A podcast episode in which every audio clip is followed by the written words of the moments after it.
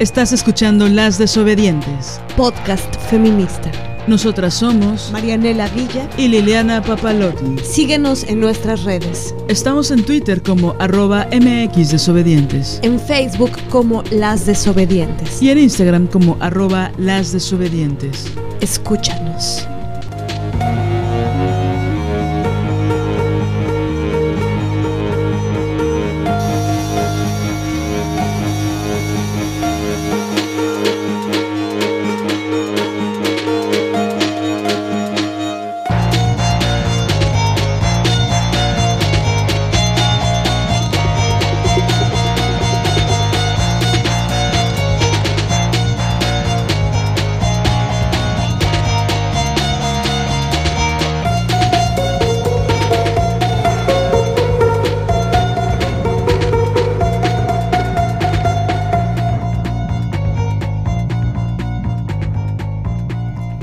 Días, tardes, madrugadas, noches. Y estamos en un episodio más de Las Desobedientes Post-COVID. Nosotras somos Mariana Villa y esta no es mi voz, ¿no? O sea, esta es mi voz COVID. Y Liliana Papalotl. Oigan, nos pegó bien fuerte. No sé si escuchan todavía mi voz que está como mormada, como con el virus ahí entre las cuerdas vocales. Este, pero bueno, ahí voy, ahí voy recuperándome. Fíjate que estaba pensando, que este podcast pues ha durado ya un buen tiempo, ¿no? Y es reflejo de muchas cosas que hemos vivido a lo largo de estos ya casi dos años. Entonces me parecía importante también grabar el podcast con esta voz, ¿no? Que es resultado de la convalecencia y pues que es parte de la vida, ¿no? Pero bueno, ¿cómo, cómo viviste el COVID, Marianela? Pues horrible, la verdad. Eh, me ha frustrado mucho porque nos agarró a comienzo del año em, con las ganas de, pues, de empezarlo bien, de, con energía, con fuerza, empezar a chambear.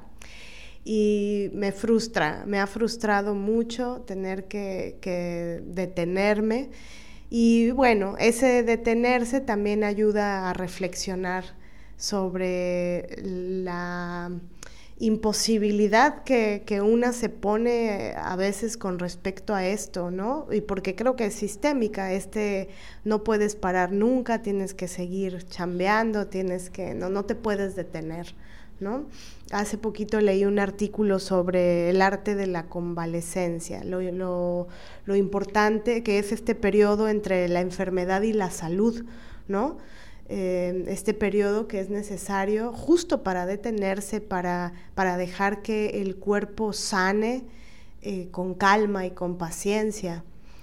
Y, y, creo que parte de mi frustración este, radica en la dificultad que tengo para, para descansar, para detenerme, para pues transitar la convalecencia este, con calma, ¿no?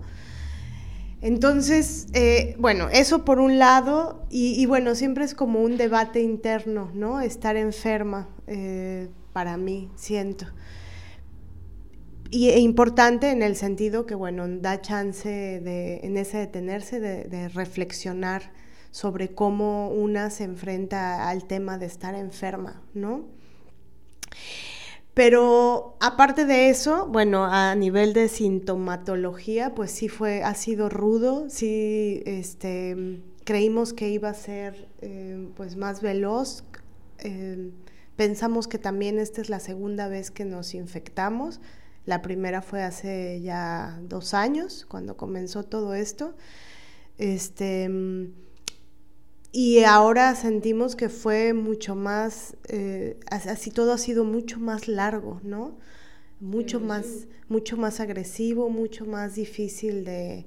Ahora, lo que sí, eh, pues nos libramos porque pues estamos vacunadas, fue de terminar en el hospital y y con insuficiencia respiratoria, ¿no? Gracias a la vida, al cuerpo, a las vacunas tal vez, a todo esto. Entonces... Parece que dijiste que nos que nos hospitalizaron y que, o no sé si escuché mal, pero no, o sea, no, no fue a ese nivel, pero sí fue bastante duro, o sea, sí nos pegó bastante fuerte.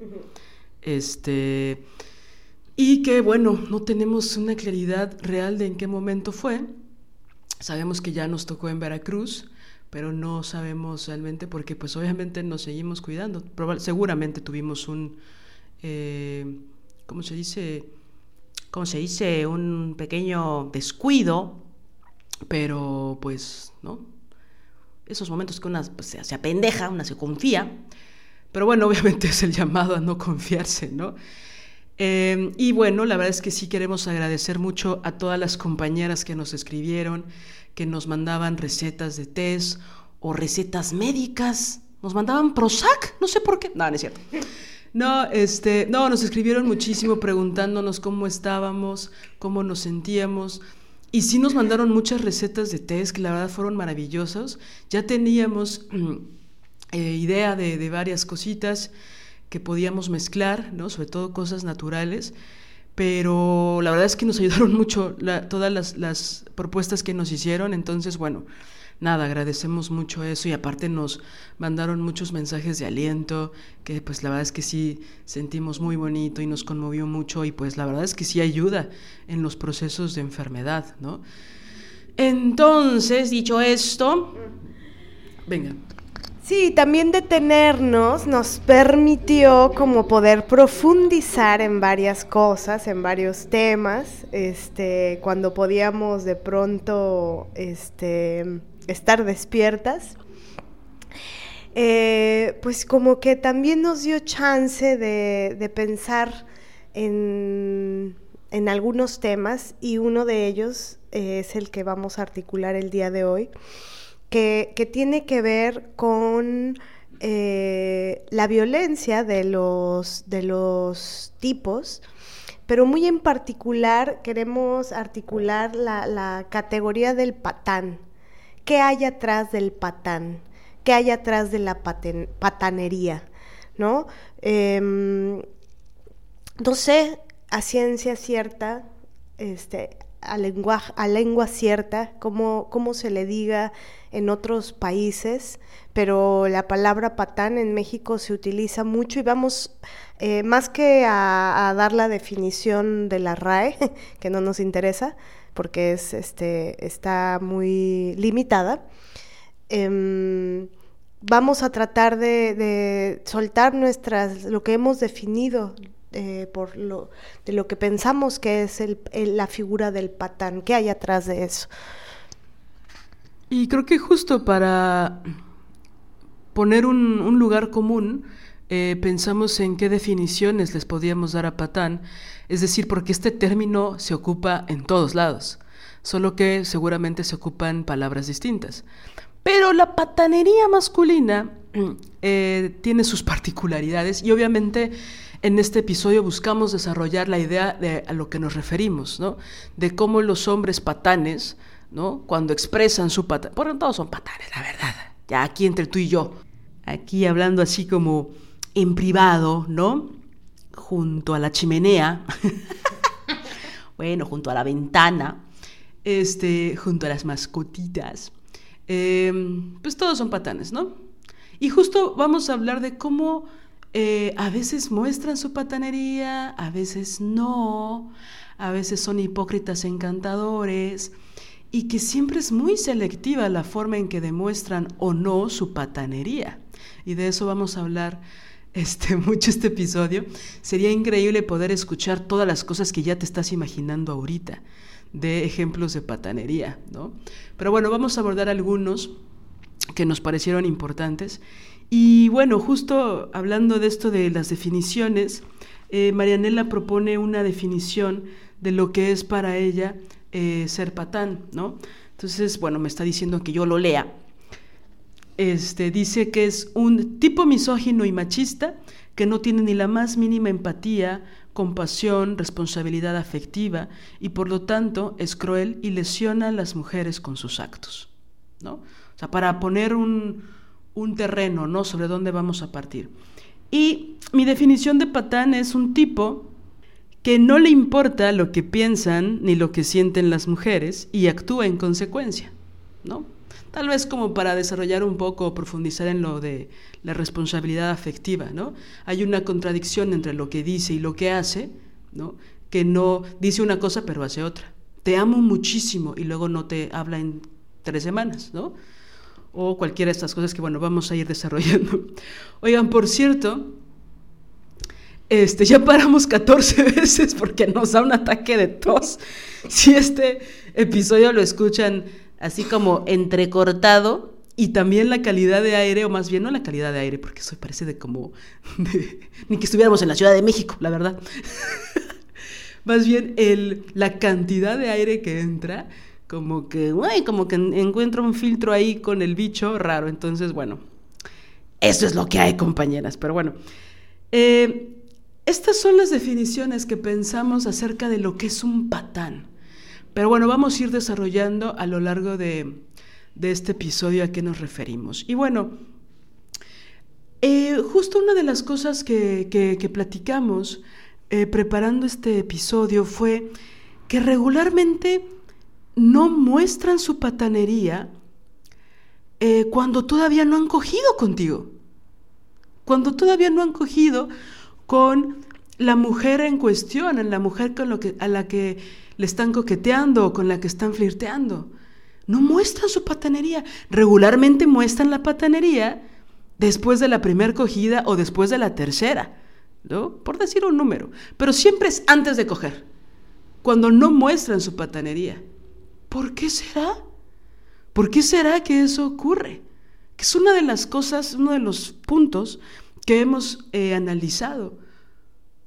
Porque siempre hay una cosa de, ay, ¿no te diste cuenta, Marcela, de que era un patán? Claudia, ¿no te diste cuenta de que era un? Pues no nos dimos cuenta porque no muestran esa cara desde un principio. Si la mostraran desde un principio, tal vez nosotras pondríamos un freno. Tal vez, espero que sí.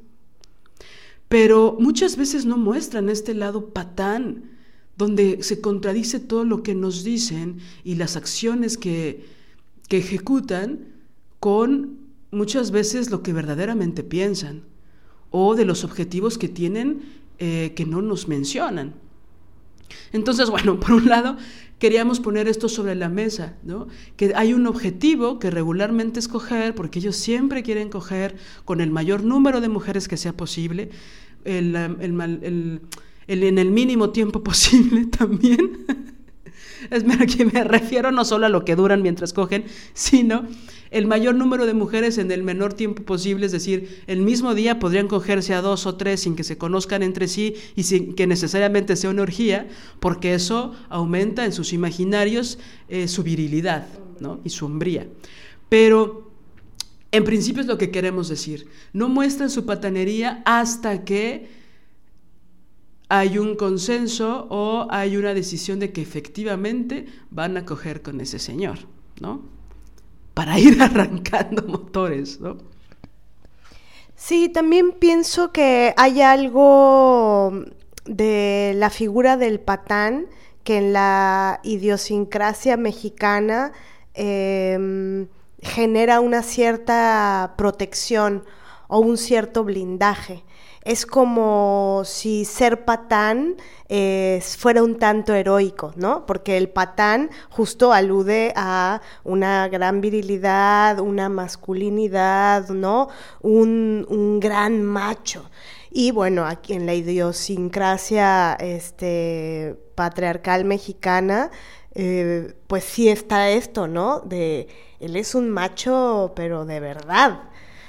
Y justo lo que quisiéramos hacer es quitarle todo ese halo de, cosa heroica, ¿no? Y lo que es muy cabrón es que los, los patanes pueden tener mucha fama. ¿no? Los patanes pueden, porque justo la patanería va de la mano con, con, la hipocresía, con ser unos grandes hipócritas encantadores. Entonces hay como un tejido entre estas dos cosas. Marianela, ¿estás diciendo que hay una representación simbólica muy atractiva en los patanes? ¿Estás diciendo que el tipo de jeans con playera, con chamarra de cuero, botas y moto, que es que nos hace, que nos mira de reojo, que nos escanea, que nos desprecia, se vuelve una aspiración a la cual buscamos de forma compulsiva la aprobación de ese tipo? Exacto. Estás diciendo, ah, ok, ok. Sí, y creo que, que, tal vez no tiene que ver solo con la idiosincrasia mexicana, ¿no? Este, sino pues este, en el en el, la construcción de la masculinidad, tipo James Dean, ¿no? Ahorita con, con o Marlon Brandon, o sea que no que levantan la ceja, ¿no? Que, que se agarran el cabello de determinada manera, pero fíjate que ahí sí quisiera hacer una, un matiz porque James Dean con esto de ser rebelde sin causa y de ser tan guapito, ¿no? Incluso sus facciones estaban un poco feminizadas. Pero en el caso de Marlon Brando, o por ejemplo en el caso de Nate de la serie de Euforia, que sé que muchas la ven, está esta cosa que hay una construcción muy masculina, muy déspota, porque se piensa en los imaginarios patriarcales que los hombres machos, que los tipos patanes, no debieran contactar con sus emociones.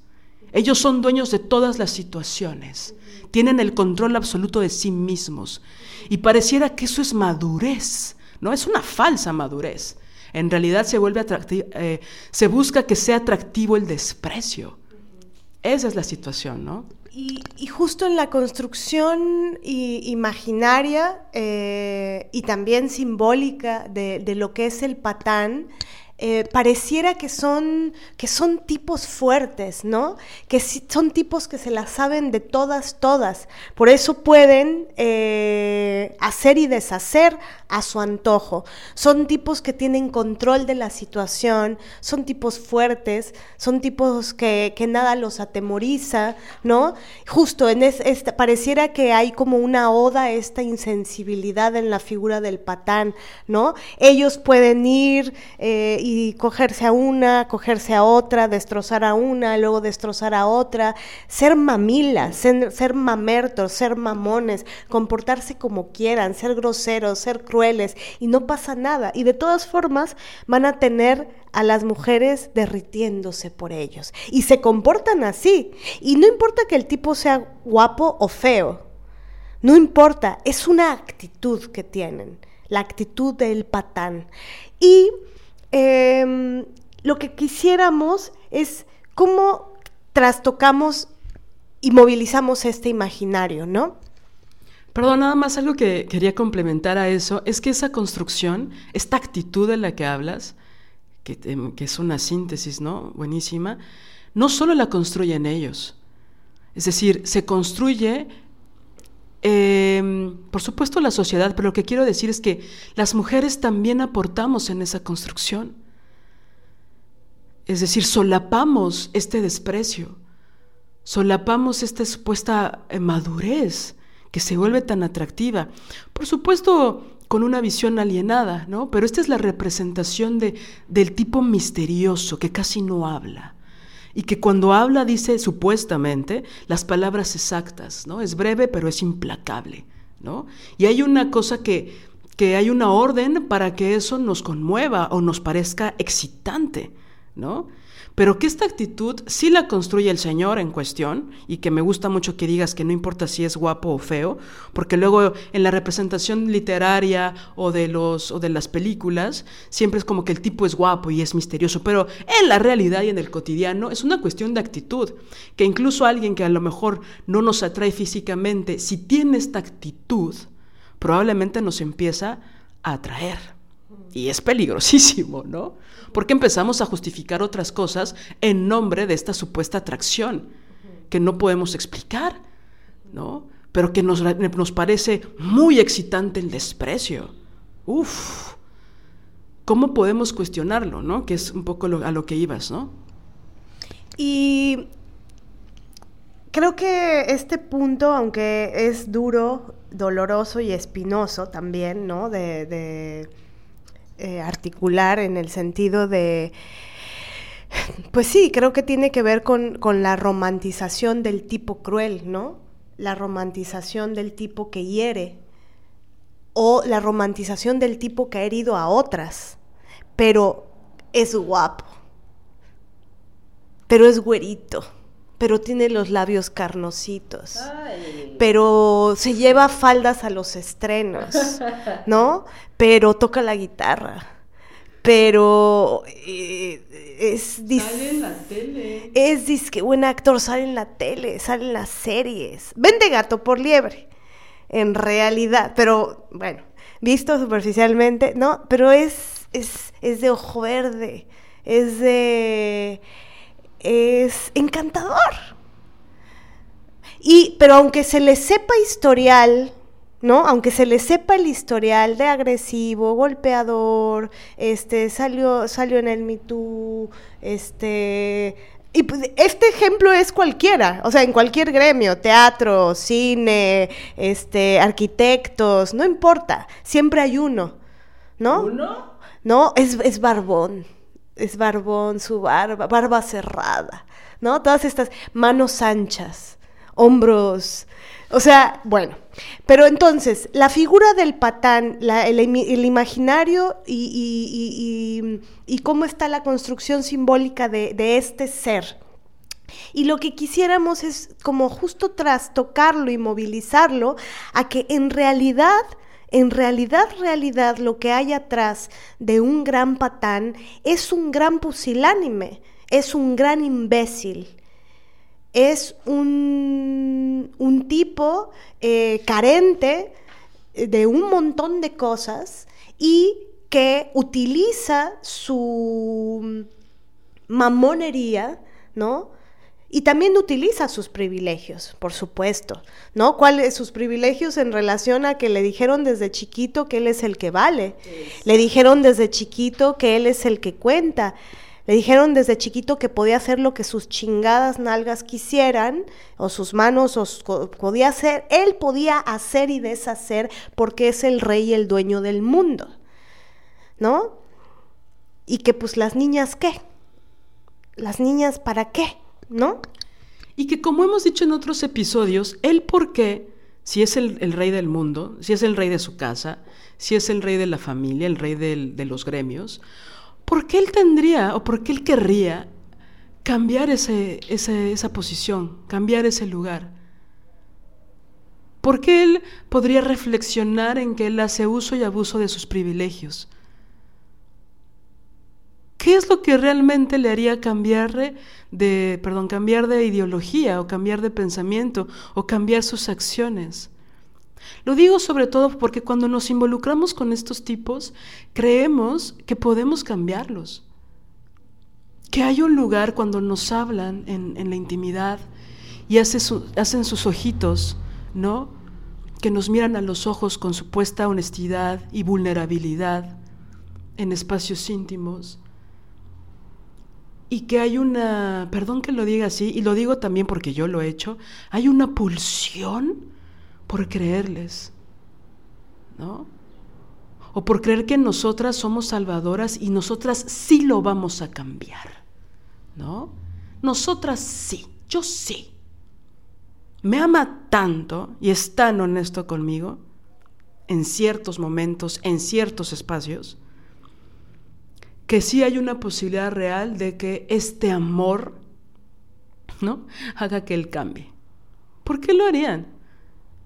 O sea, tomemos un poquito de distancia emocional. Tratemos de no pensar en un nombre y en un apellido y en un rostro en particular. Tomemos un poco de distancia. Pensémoslo con sentido común. ¿Por qué alguien con tantos privilegios, que tratan como rey, en el restaurante, en la oficina, en, el aula, en la casa, ¿por qué él cambiaría? ¿Por qué se descolocaría de ese lugar de privilegio, donde todas las mujeres lo admiran o quieren estar con él o quieren que em, tener la atención de, de este señor? ¿Alguna vez han intentado eh, hacer un ejercicio donde este tipo de personas, tipo de patanes, no les dan su atención? Vean cómo enloquecen. Tantito, así nada más poquito. La puntita del iceberg. No les pongan toda la atención que ellos están acostumbrados a tener. Enloquecen. Se conectan con su ira de una forma escandalosa, ¿no? E incluso cuando demuestran esa ira desmedida, son admirados y son apreciados. Entonces, regresando a esto que dices, Marianela, de esta cosa imbécil, que es poco inteligente, nunca los vemos así. Los vemos como sujetos de admiración y no vemos su violencia como algo que no puede ser admitido o criticado siquiera. No consideramos la crítica. Entonces, si cambiáramos un poquito el chip y dijéramos, a ver, voy a tener una postura crítica, ¿no?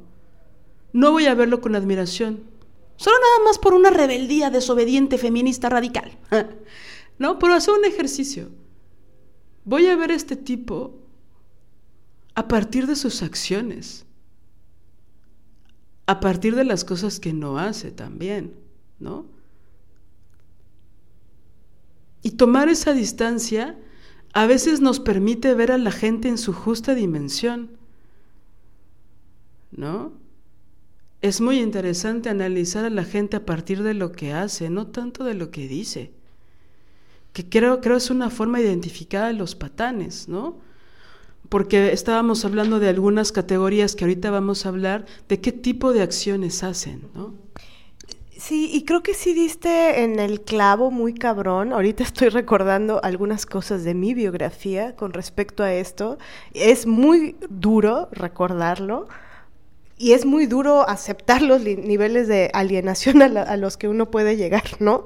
Pero creo que el, el punto clave es la romantización de él.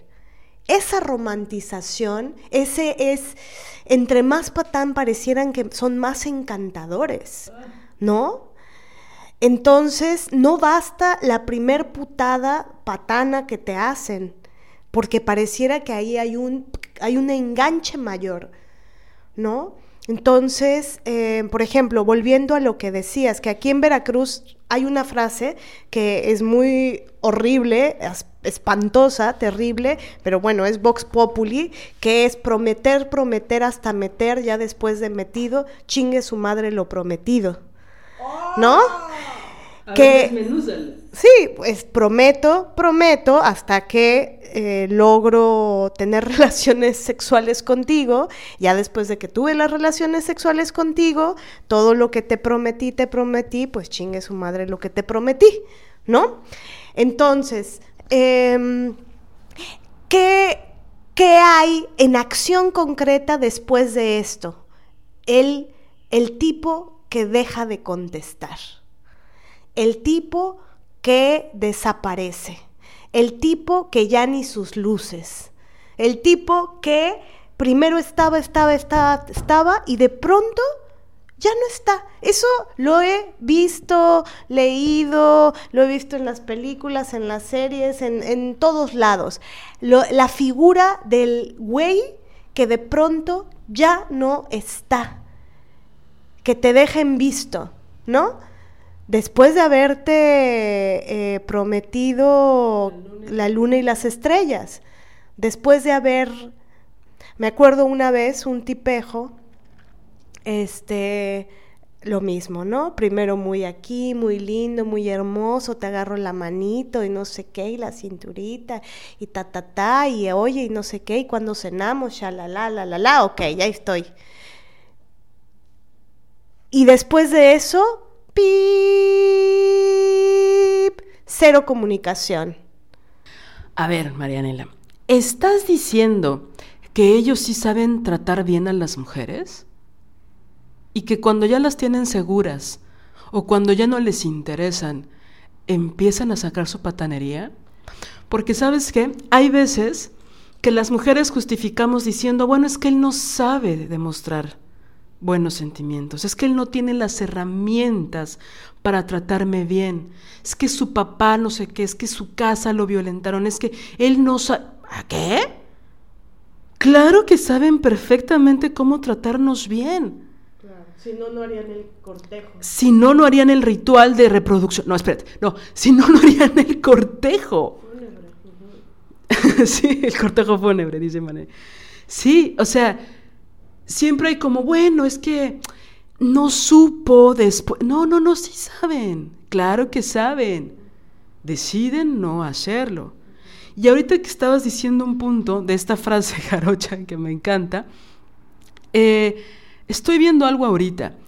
Si el patán, siendo patán, se ve tan atractivo, obviamente cuando nos violenta, cuando ejecuta una patanería en nuestra, nuestra contra, nos sentimos atractivas. Si la patanería se ve atractiva, ¿por qué no nos vamos a sentir aceptadas cuando se vuelven patanes con nosotras? Si está tan atractivo este sentido de ser patán, ¿sí me explico? Es decir, está tan enaltecida la patanería que cuando son patanes con nosotras nos sentimos aceptadas, porque está visto como algo positivo la patanería. Pero pienso que no se vive así. O sea, cuando, porque justamente creo que, y por eso es tan brutal eh, la figura del patán, o sea, no es inocua, es decir, los patanes generan daño concreto, lesionan psicológicamente, físicamente, ¿no? ¿Y por qué no nos vamos a la primera patanería que nos hacen?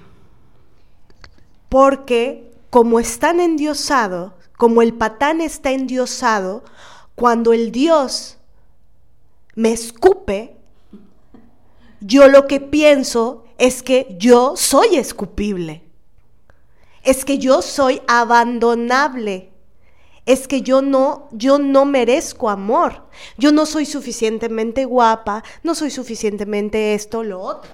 Claro, o también tenemos este otro pensamiento, si tienes razón, o tenemos este pensamiento de yo me merezco ser escupida por el Dios.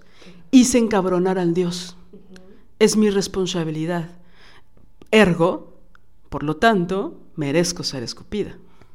Exacto. Y entonces, porque aparte Dios todo lo sabe. ¿Sabes? Entonces, ese endiosamiento, bueno, que el endiosamiento, este, tantas autoras que lo han hablado, ¿no? Este, pero bueno, por, por recordar a una, Virginia Woolf, eh, cuando habla de la capacidad que tenemos las mujeres para eh, triplicarle el tamaño a los hombres. Entonces, un pendejillo diminuto, pusilánime, imbécil, ¿no? Que lo que hace es solo ser cruel, ser eh, un nefasto, un grosero, un...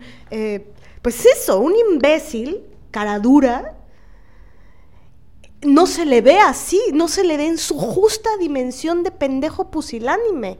Se le ve, se le enaltece.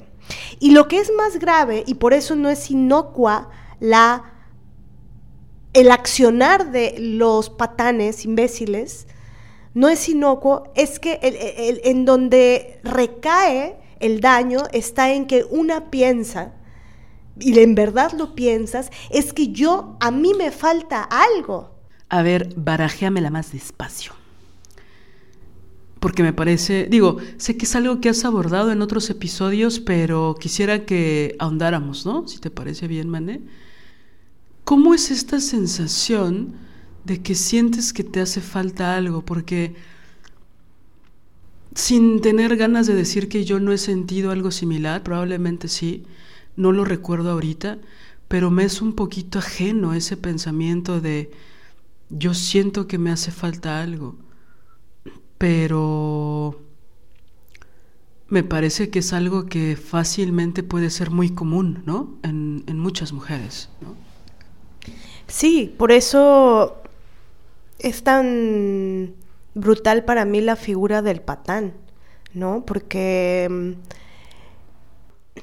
la ecuación eh, yo la resumía ante el accionar de ellos, ante sus formas crueles, este, desconsideradas, no empáticas, eh, con saña, ¿no? Con, ante todo su accionar, la reducción que yo hacía en la ecuación era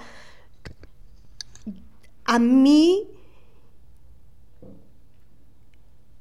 me pasa esto porque él, no es suficientemente bueno conmigo o no me ama lo suficiente como para quedarse, como para volver a llamarme, como para buscarme. ¿sabes? Y... Sí, porque depositamos, perdón, depositamos en nosotras siempre la responsabilidad del desprecio.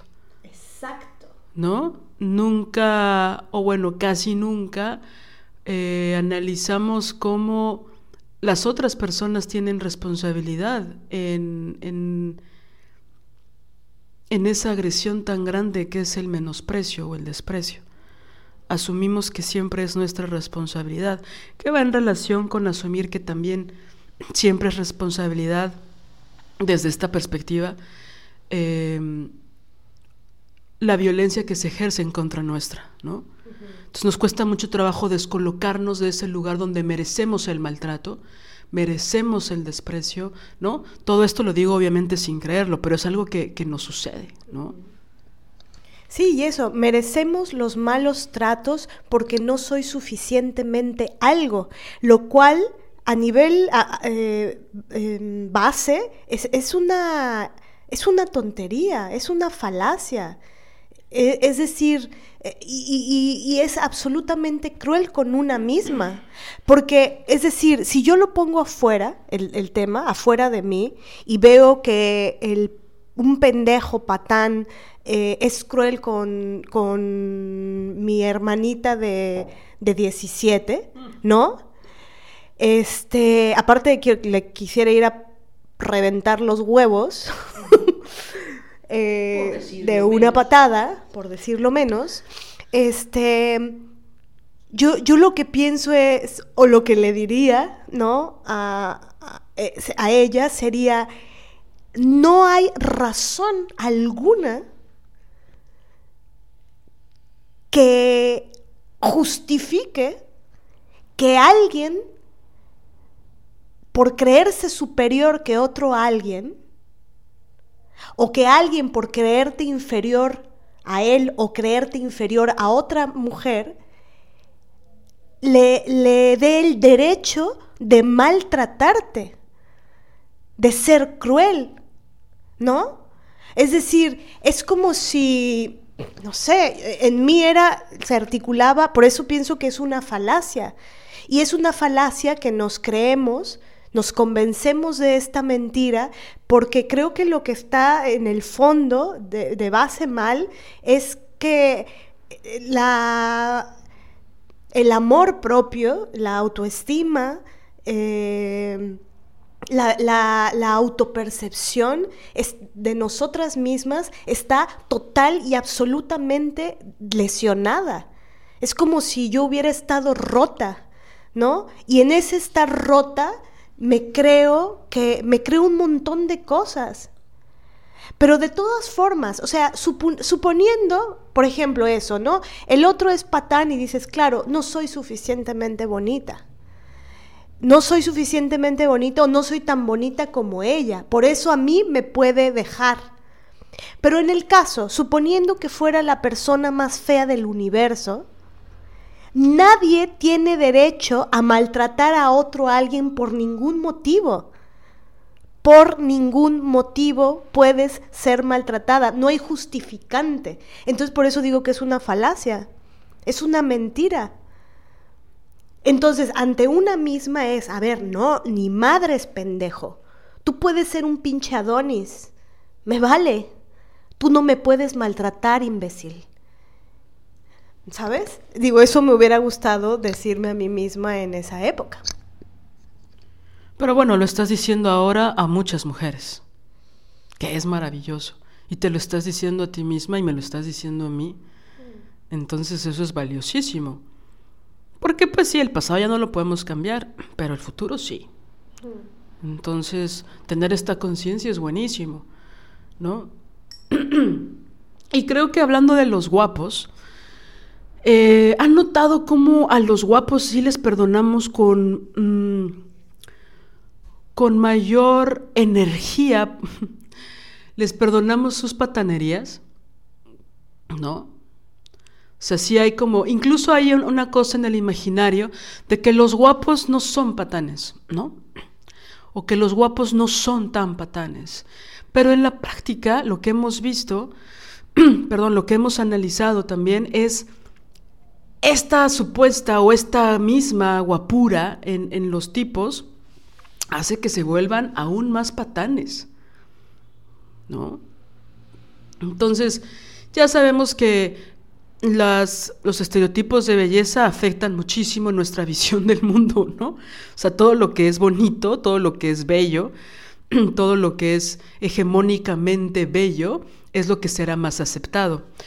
Y por supuesto esto no quiere decir que, hombres que no sean muy guapos no son patanes, tampoco quiero decir eso ni reducirlo a eso. Pero lo que sí pienso es que se les justifica mucho más la patanería a los tipos cuando nos parecen atractivos. Y eso me parece súper peligroso, porque nos ponemos como tapete ante la belleza física de otros tipos solo porque nos parecen atractivos, ¿no? Y nada más para complementar algo que, que tal vez no me di a explicar antes o no supe cómo abordarlo, pero solo quisiera complementarlo con esta idea de cómo eh, es tan atractiva la, la, patanería que cuando nos pelan, cuando nos avientan un anzuelo, aunque sea una broma de mal gusto o, o una expresión violenta, nos sentimos como parte de, ¿no? Y me parece bien peligroso. Yo recuerdo que eso lo veía mucho en la secundaria, ¿no? Y que como he dicho muchas veces, nunca salimos de la secundaria. Siempre utilizamos la misma lógica, pero bueno. Ya se me está yendo la voz, oigan. Ahora ya me está saliendo así la voz. Bueno. este.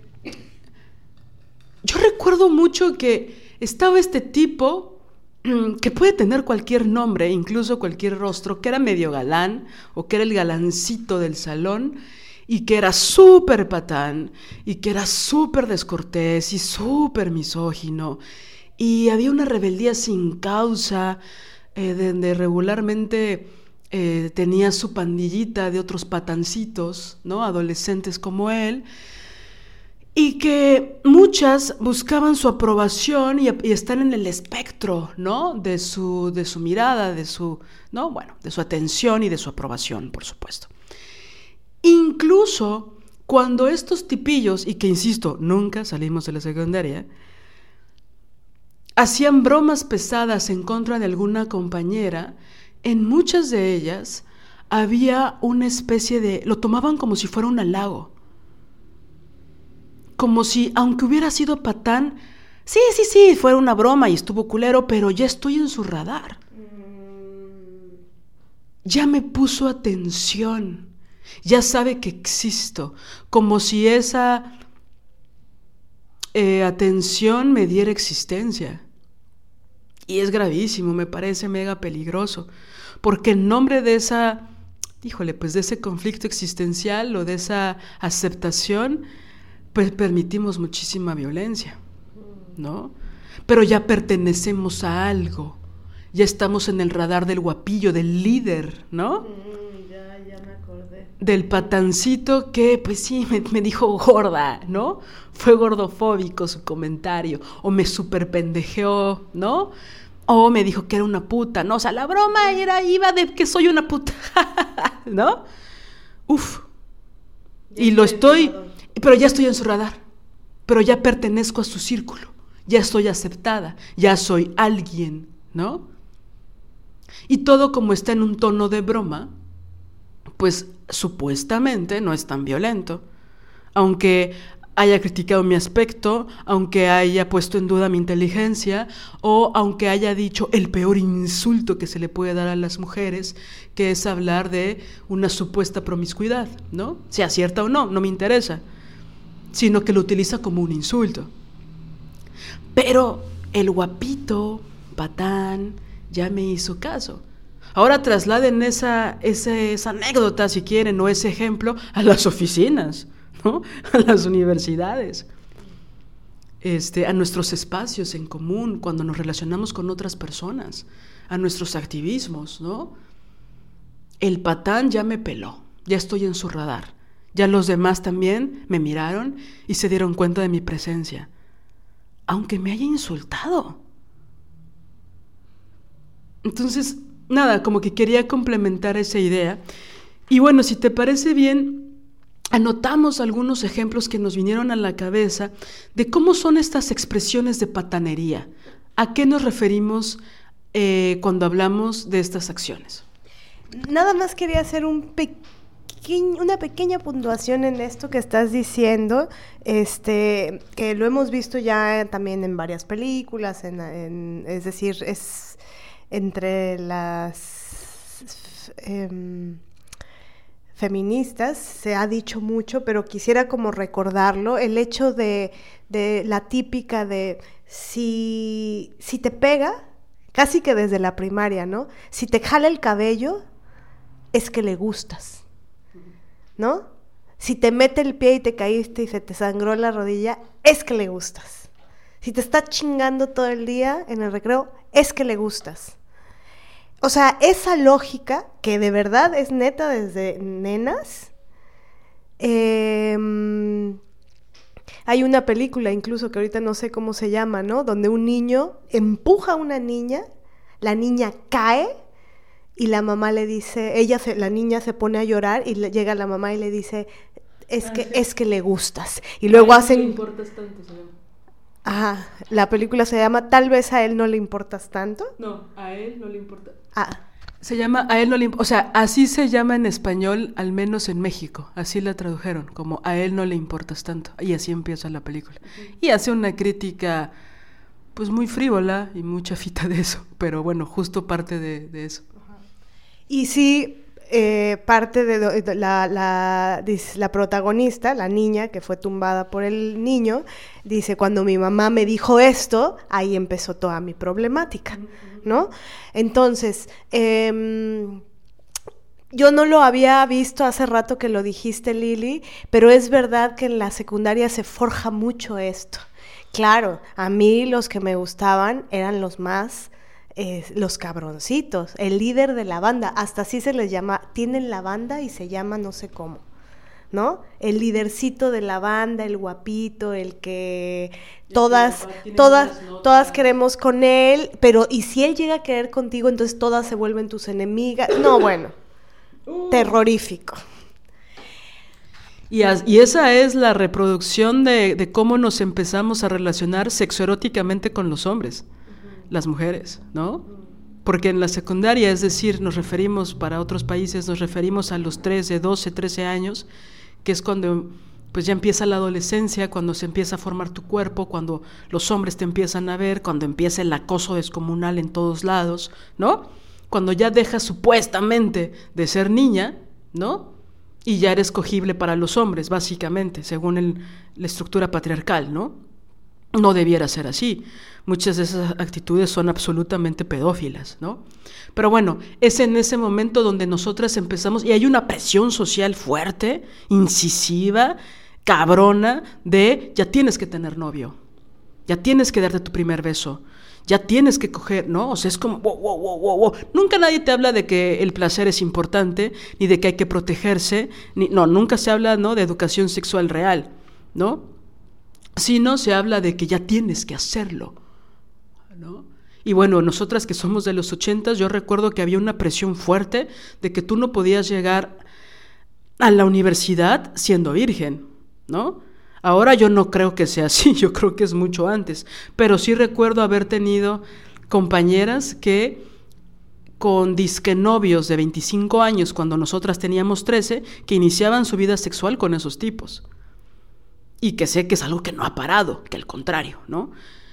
Pero bueno, si te parece bien, vamos hacia estas actitudes que nos parecen de altos niveles de patanería. Este, que uno de ellos es la volubilidad, ¿no? Cuando son volubles los tipos, que un día te, aman, ¿no? Te, te, les fascinas, eres única para ellos y al otro día no existes, te desprecian, no te hablan bien, están emputados este, son indiferentes, son... Pero así, o sea, son volubles, son volátiles y no sabes por qué. Y ellos se encargan de que no te enteres por qué. Algo hiciste, en algo estás mal. ¿No?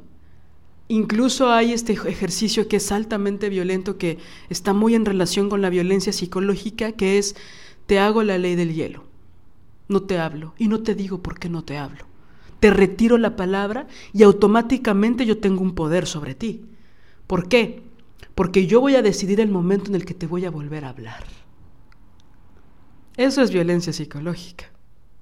Sepas o no la razón por qué el Señor está enojado, si Él te retira la palabra, está buscando ejercer un control y un poder sobre ti.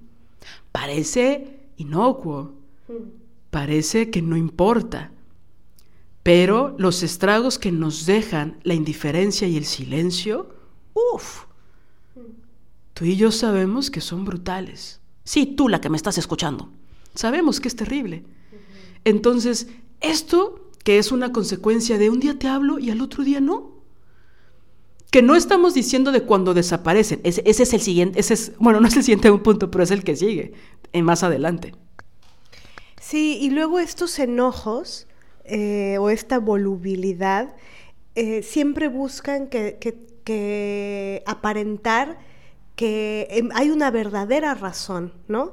Por ejemplo, yo una vez este, iba a hacer un viaje que era muy importante para mi carrera, ¿no? A nivel profesional.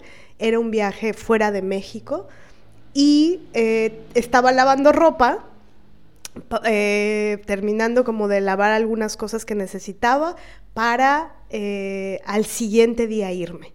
Entonces, cometí el, crimen de, no, mi, lavadora tenía un problema, entonces yo le tenía que poner una manguera. Este, y el agua comenzó a salirse. Pues la cagué, ¿no? Se me olvidó, dejé la manguera, no la cerré a tiempo. Bueno, pues ese fue el, el crimen que cometí que generó que el señor con el que vivía eh, se emputara, súbito.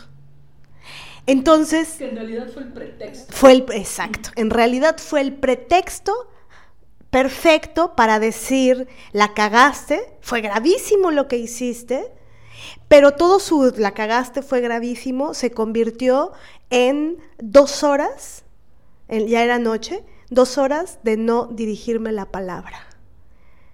Y sí, me ayudó a recoger el agua, pero todo en silencio y con jeta de molesto, ¿no? De, de eres una descuidada, mané. Eres una, este, eres una mm, distraída, eh, irresponsable, bla, bla, bla. Y por supuesto que me amargó la puta noche. Aparte yo todavía enamorada, queriendo que la última noche que iba a pasar en México fuera buena onda, la, la, la, algo, ¿no? Eh, y el tipo haciéndome la de, de, de pedo. Pero aparte como si yo hubiera hecho algo gravísimo. Ok, entonces el pretexto era hiciste esto en contra de la tierra, desperdiciaste agua, obviamente sin querer, pero ¿qué era realmente lo que le molestaba? Sí, lo que le molestaba es que no toleraba que yo fuera a tener un viaje. Al día siguiente, otra de las cosas que hizo después de eso, porque eso, eso siempre sigue, ¿no? Tejen una putada tras otra, tras otra. Yo me estaba subiendo a un taxi, este, me ayudó a llevar la maleta, subió la maleta y me quería despedir. Yo de él. Se volvió a emputar y dijo, ya súbete, mané, que vienen carros. Y pues me dejó helada, me subí, cerró la puerta y ya, y el taxi se fue. Esa fue su despedida. Claro, a mí ya esas, esa, esa fue una, fue, fue importante esa acción en el sentido de, fue tan abiertamente cruel, ¿no? Que a mí me permitió en ese viaje, pues desconectarme y reflexionar y decir, claro, aquí tu emputamiento es porque no toleras, eres un maldito envidioso. ¿No? Y entonces te pones cruel, sabes que a mí me importa que, se me hace chido despedir. Pero bueno, a cualquier persona, bueno, te despides, te despides de tus mascotas. De tus plantas. De tus plantas te despides. Pero no. Sí, porque ellos saben que ese desprecio no queda ahí. No cerró la puerta de taxi y automáticamente se te olvidó. Llevaste ese pensamiento al aeropuerto, lo llevaste en el embalaje, en la sala de espera, probablemente arriba del avión, probablemente todo el viaje, probablemente cuando regresaste, ¿no? O sea, ellos saben que esa semilla de crueldad, de desprecio, de patanería, no termina en unos minutos. Es te voy a arruinar el viaje. Una noche. Es como esto, ¿no? Que hemos dicho de de esta actitud absolutamente violenta de vas a tener un evento importante, ¿no?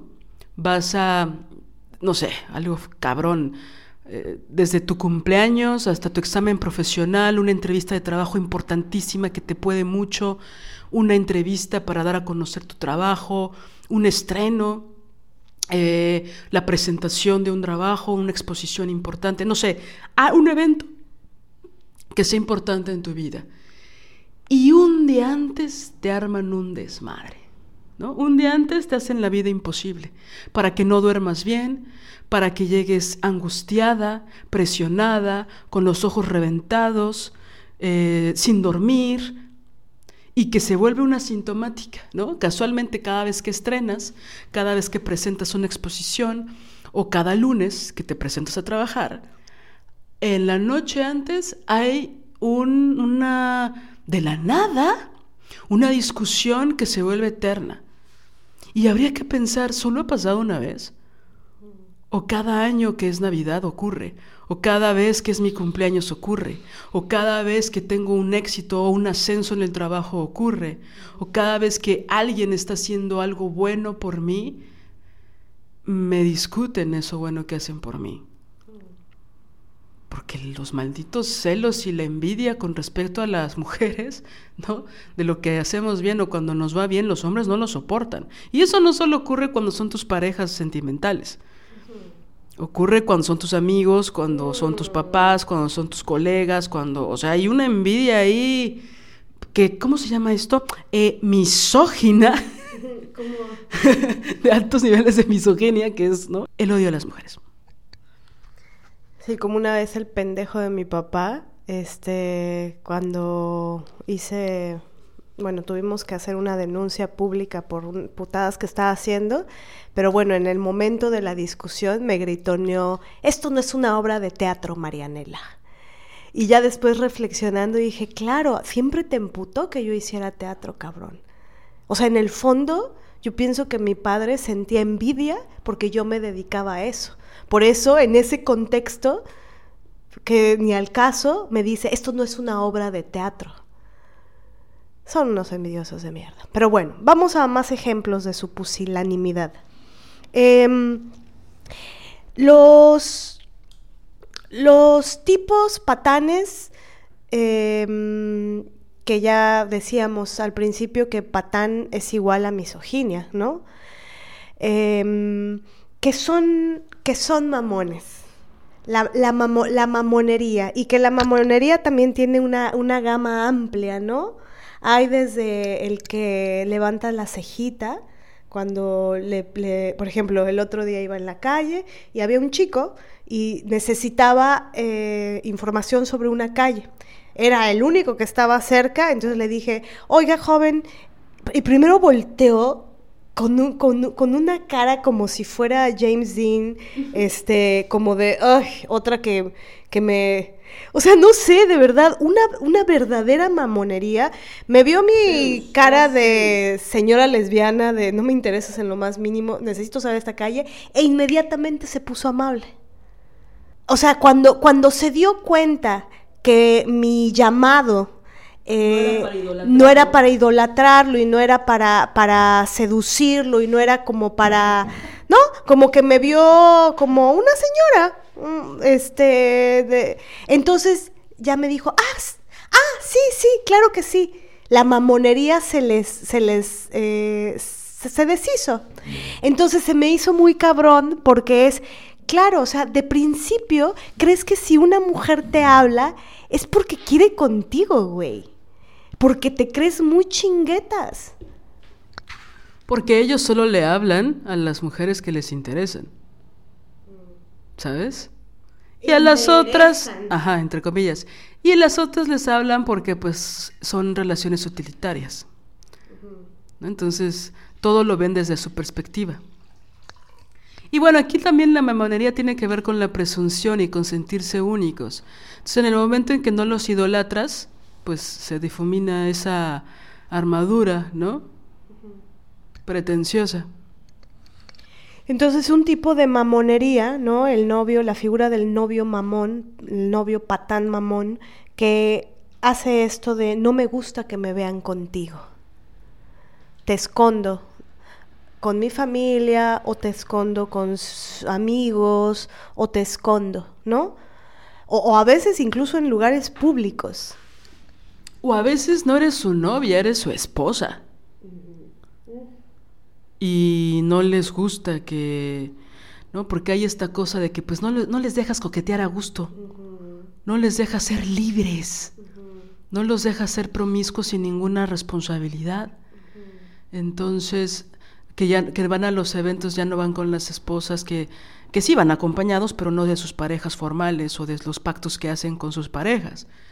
¿No?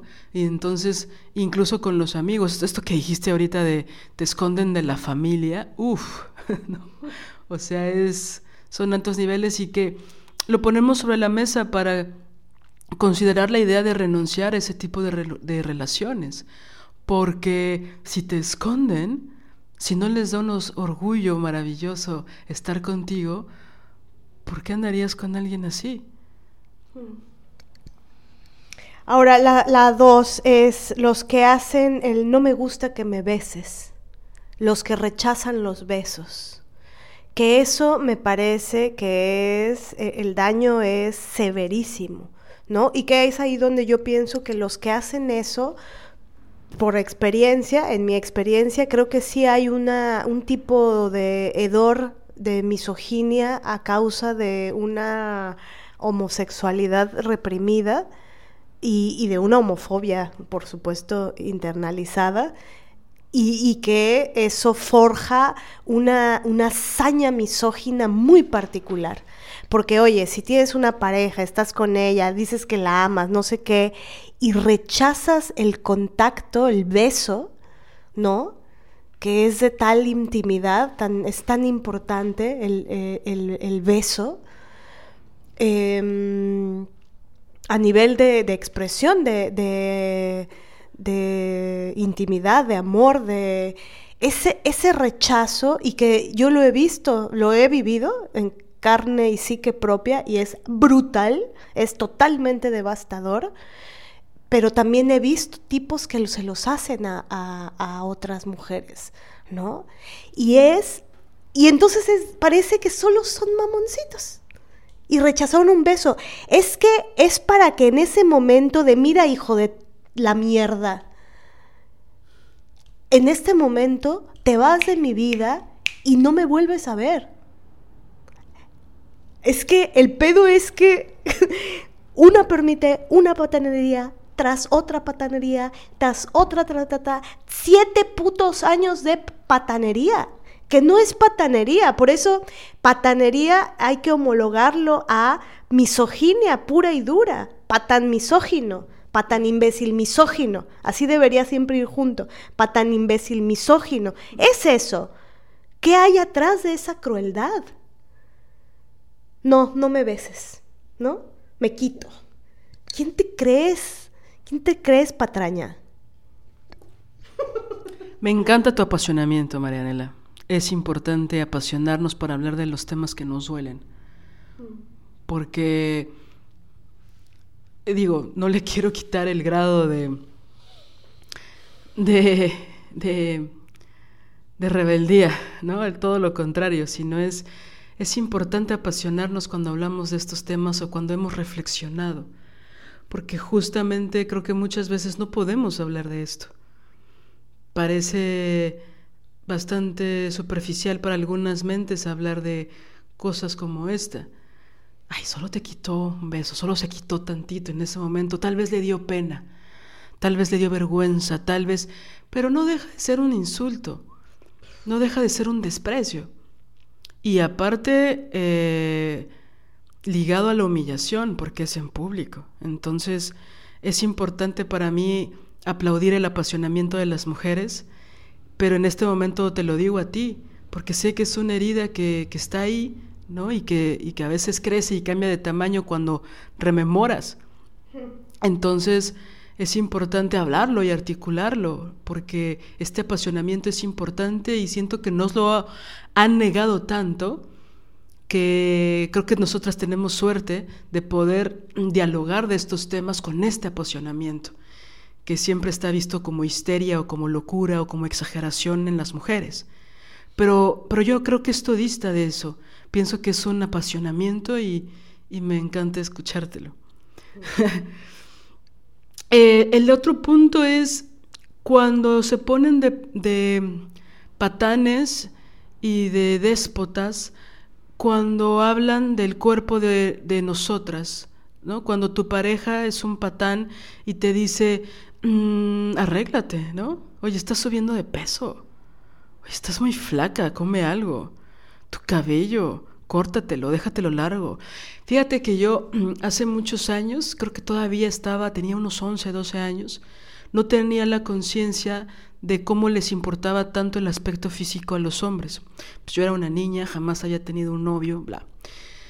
Y tenía una amiga eh, que era un año mayor que yo y que una vez me contó que tenía un novio del que estaba muy enamorada, que vivía en la misma eh, unidad donde ella vivía, en las mismas unidades de departamentos donde ella vivía, y que se querían mucho y que tal, por supuesto ella tenía 13 años y él 25, porque así es como muchas veces, ¿no? Como lo decía hace un rato, nos relacionamos con ellos y el punto es que ella estaba muy triste porque este estúpido la había dejado porque ella se había cortado el cabello. Entonces, bueno, ya sabemos que las mujercitas, la obligación es tener el cabello largo. Entonces, bueno, me acordé ahorita de eso, ¿no? De ¿por qué te cortas el cabello? ¿Por qué lo tienes lacio? ¿Por qué no lo tienes chino? ¿Por qué no lo tienes, no, chino? Porque lo deberías tener lacio, no sé. Y que, pues, como hablábamos un momento, te rompen la cabeza. Porque si de por sí nos sentimos que no alcanzamos nunca la perfección, nunca, nunca somos suficientes, pues cuando te están diciendo todo el tiempo, el patán este te está diciendo todo el día que no te ves bien y que aparte te compara con otras mujeres que para él sí son bellas o sí se cuidan o sí les preocupa su aspecto. O yo he escuchado testimonios que son, ve al gimnasio porque nos vemos mal y te voy a dejar. O esto de no me, regresando un poquito, pero que va en relación a no me gusta que me vean contigo, es, he escuchado amigas que me han dicho que güeyes con los que salían o con los que cogían, les decían, eh, no eres lo suficientemente guapa como para que seas mi novia. No eres lo suficientemente bonita para que te, te presente con mis amigos. ¿Qué van a decir de mí? porque tu aspecto no está a la altura de mis expectativas. Si te cojo, ¿no? Y sin condón, claro, todas las veces que yo quiera. Pero no te doy tu lugar en mi mundo, ni en ningún otro, ¿no? En ningún otro espacio. Entonces, estas críticas, ¿no? Ay, tus pies son muy grandes, ¿no? Ay, tu nariz está rara. Ay, tus orejas, qué extrañas.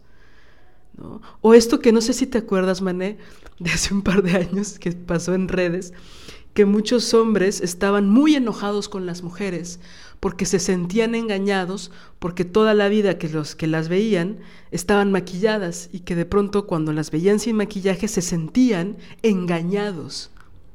Y entonces hubo un movimiento de muchas mujeres de, ¿neta pensaste que así eran mis pestañas? ¿Neta pensaste que esta línea abajo de mis ojos no es delineador, es natural? ¿En serio pensaste que el color natural de mis labios es rojo carmín número 5? O sea que había una cosa de ustedes tienen que estar maquilladas siempre, si no es un engaño, nos están engañando. O no son tan guapas, pero se ayudan bastante con el maquillaje, eso también es un engaño. Y bueno, la misoginia en todos sus niveles, ¿no? Pero esta crítica al cuerpo, ¿no? Que por cierto, eh, hace unas semanas leí un caso de que hay un movimiento muy fuerte últimamente. Híjole, no, no recuerdo ahorita el nombre. ya sé cuál. Pero lo voy a buscar y, vamos a hablar a profundidad de eso. De que hay unos tipos que regularmente eh, los contactas a través de estas aplicaciones para conseguir pareja y o coger, ¿no? Tinder y estas cosas, donde conocen a un tipo y estos tipos se encargan de engordar a las chicas. Y hay grupos en Internet donde estos tipos se conectan para hablar de cómo pueden engordar a sus novias. Y todo eso es desde una forma aparentemente amorosa, ¿no? Donde, mi amor, ¿qué crees? Estoy afuera, traje tacos. Mi amor, ¿qué crees? Este, traje pizza. ¿Ya cenaste? Mm, sí, ya cené. Ay, traje unas enchiladas, traje tamales, traje hamburguesas.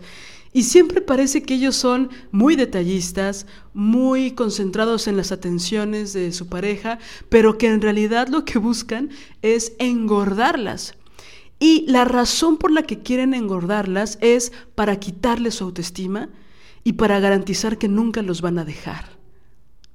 Entonces, la chica que de la cual leí el testimonio decía que ella, pues obviamente no se daba cuenta de que este tipo la estaba engordando, pero en el momento en que le decía, oye, no, ya estoy subiendo de peso, eh, no vengas a cenar, o trae tu cena, yo estoy comiéndome una ensalada, o me estoy cuidando, eh, no estoy comiendo ahorita grasas y tal, ellos se enojaban. Bueno, perdón, él se enoja, que es una de las estrategias, ¿no? Enojarse de todavía que te traigo la cena, ¿te enojas? Todavía de que soy considerado contigo, ¿te enojas? Pero nunca era por la salud de ellas, sino para quitarles su seguridad sobre su cuerpo. Y entonces ella se dio cuenta porque él dejó abierto la, aplicación con la que hablaba con otros tipos, se metió a bañar, vio su celular y vio que él decía, oigan, ya no sé qué hacer con mi novia porque ya no quiere comer lo que le traigo. Ya se metió al gimnasio y estoy desesperado. Y entonces ella se puso a investigar esos grupos y se dio cuenta que estaba con un tipo que lo único que quería era engordarla para garantizar que ella perdiera todo pues su amor propio y que nunca tuviera la oportunidad de dejarlo. Uf, ¿no? Entonces Digo, vamos a, voy a buscar ese artículo para ponerlo en nuestras redes y para dialogar acerca de esto, porque pues es una forma, por supuesto, de violencia física, disfrazada de buena onda, disfrazada de que te traje la cena, de que soy amoroso, de que te considero, de que tal, pero que lleva otra intención, que es quitarnos, pues, el control sobre nuestros cuerpos, ¿no? De alguna forma, porque aparte es muy difícil que nosotras digamos que no sobre todo un acto que parece absolutamente amoroso y detallista, ¿no? Porque aparte están invirtiendo dinero, ¿no? En eso. Entonces, pues es como nos sentimos incómodas eh, siendo groseras con una actitud así. Pero cada vez hay más casos donde esto lleva a esas intenciones. Pero bueno, regresando al punto de te critica el patán tu aspecto físico, pues va en relación a eso, ¿no? Todo el tiempo estar jodiendo cómo te vistes, o cómo hablas, o cómo comes, o cómo te expresas, o cómo te ríes, ¿no? Están chingando todo el día lo que eres. Sí, o luego algunos gestos eh, tocándote el cuerpo, ¿no? La palmeadita en la panza. O sea, te palmean la pancita no te dicen nada, solo como, o, con un, mmm, la palmadita, ¿no? ¿Qué, ¿Qué significa? Y es como para, te vale verga mi, cómo está mi cuerpo, güey. Lárgate, ahora. o sea, no, no me palmes. No, la, la palmadita es, ya estás muy gordita, ya estás subiendo, ya no estás tan flaquita, ya Y al final es el, el- el- es el control. Y la diferencia, por ejemplo, de esto brutal que cuentas, de estos este, misóginos que buscan engordar a, sus novias como un mecanismo de control, porque al final es eso. Es si tú subes de peso en una sociedad eh, patriarcal, misógina y gordofóbica, yo tengo control sobre ti. ¿No? Es más difícil que te vayas, es más difícil que me dejes, es más fácil, es más difícil que le gustes a alguien más. ¿Por qué? Porque, bueno, el pensamiento es misógino, es gordofóbico, es, es brutal. Y sabes que ahorita me, me hiciste recordar que esta chica comentaba que en mes y medio, creo, de relación con este tipo, subió 10 kilos. Y que obviamente se dio cuenta porque, pues, por su aspecto en el espejo y porque ya no le quedaba su ropa. Y que él ella le decía a él, oye, ¿ya viste que engordé? ¿Viste que me está cambiando los muslos, que las nalgas, no sé cuánto? Y que él le decía, te ves espectacular. Te ves increíble. De hecho, me gustas más así. De hecho, yo no siento que hayas engordado. Está en tu cabeza. Yo incluso te veo más delgada que antes. A pesar de que la báscula, a pesar de que el espejo y a pesar de que la ropa, o incluso otras personas que la querían le decían, oye, ¿todo bien? ¿Estás bien? Eh, te veo un poquito que estás subiendo de peso, todo chido, ¿no? O sea, que sus mamás les decían, "Mm, está raro, pero ¿estás bien? ¿Todo chido? ¿No? Y que estos tipos les- le decían, bueno, le dicen, pero digo, lo digo en plural porque es parte de la estrategia que ellos mismos se comparten, ¿no? Sí, que es, no, no, no, te ves más guapa, te veo más rozagante, te veo incluso más atractiva, de hecho me prendes más, me excitas más, ¿no? Y pues te rompen la cabeza, o sea, es una contradicción donde pues tú te la crees, ¿no? Y bueno, es que es, da mucha rabia, ¿no? Todas las, las formas, cuando, cuando piensas que ya no van a inventarse una nueva forma, eh, se la inventan. Eh, también hay este otro fenómeno terrible, ¿no? De tipos que en las universidades o las preparatorias que eligen a una chica, eh, la seducen, pero es una cosa como vamos a elegir a la que es menos popular. Vamos a elegir a la chica que es la menos guapa, según ellos, ¿no? Y un tipo se le acerca, la seduce, la enamora, y ya que ella este, em, está enamorada también, la dejan de manera brutal y le revelan todo, que todo fue una farsa, solo con el único fin de destruirla, de lastimarla, ¿no? Pero bueno, dicen algunas que not all men, entonces. Ok, eh, y la siguiente es que el, el- el mamón mezquino por el dinero. No. Los que cuentan la morralla, los que, aunque tengan dinero, Sí, no, no, no tiene que... aunque les haya dado el Fonca un apoyo de 900 mil pesos por cinco años consecutivos. No importa, los mezquinos de mierda. ¿Qué, qué opinas de los mezquinos de mierda? Uf. Fíjate que no sé si es exactamente eso, pero mi mamá dice que los tipos que no se gastan su dinero con su familia se les va rápido. O con la gente que aman, se les va rapidísimo.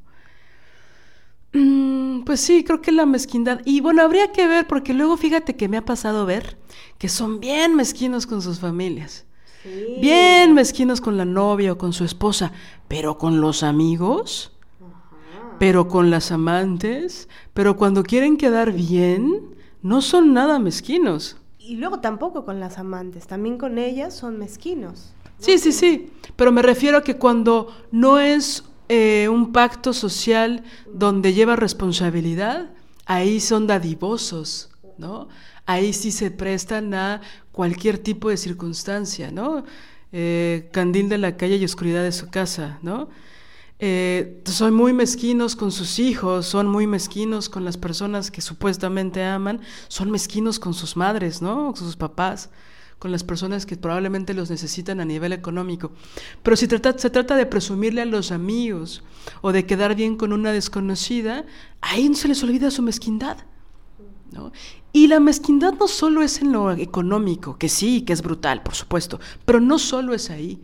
También son mezquinos con su tiempo, son mezquinos con su atención, son mezquinos con sus cuidados, ¿no?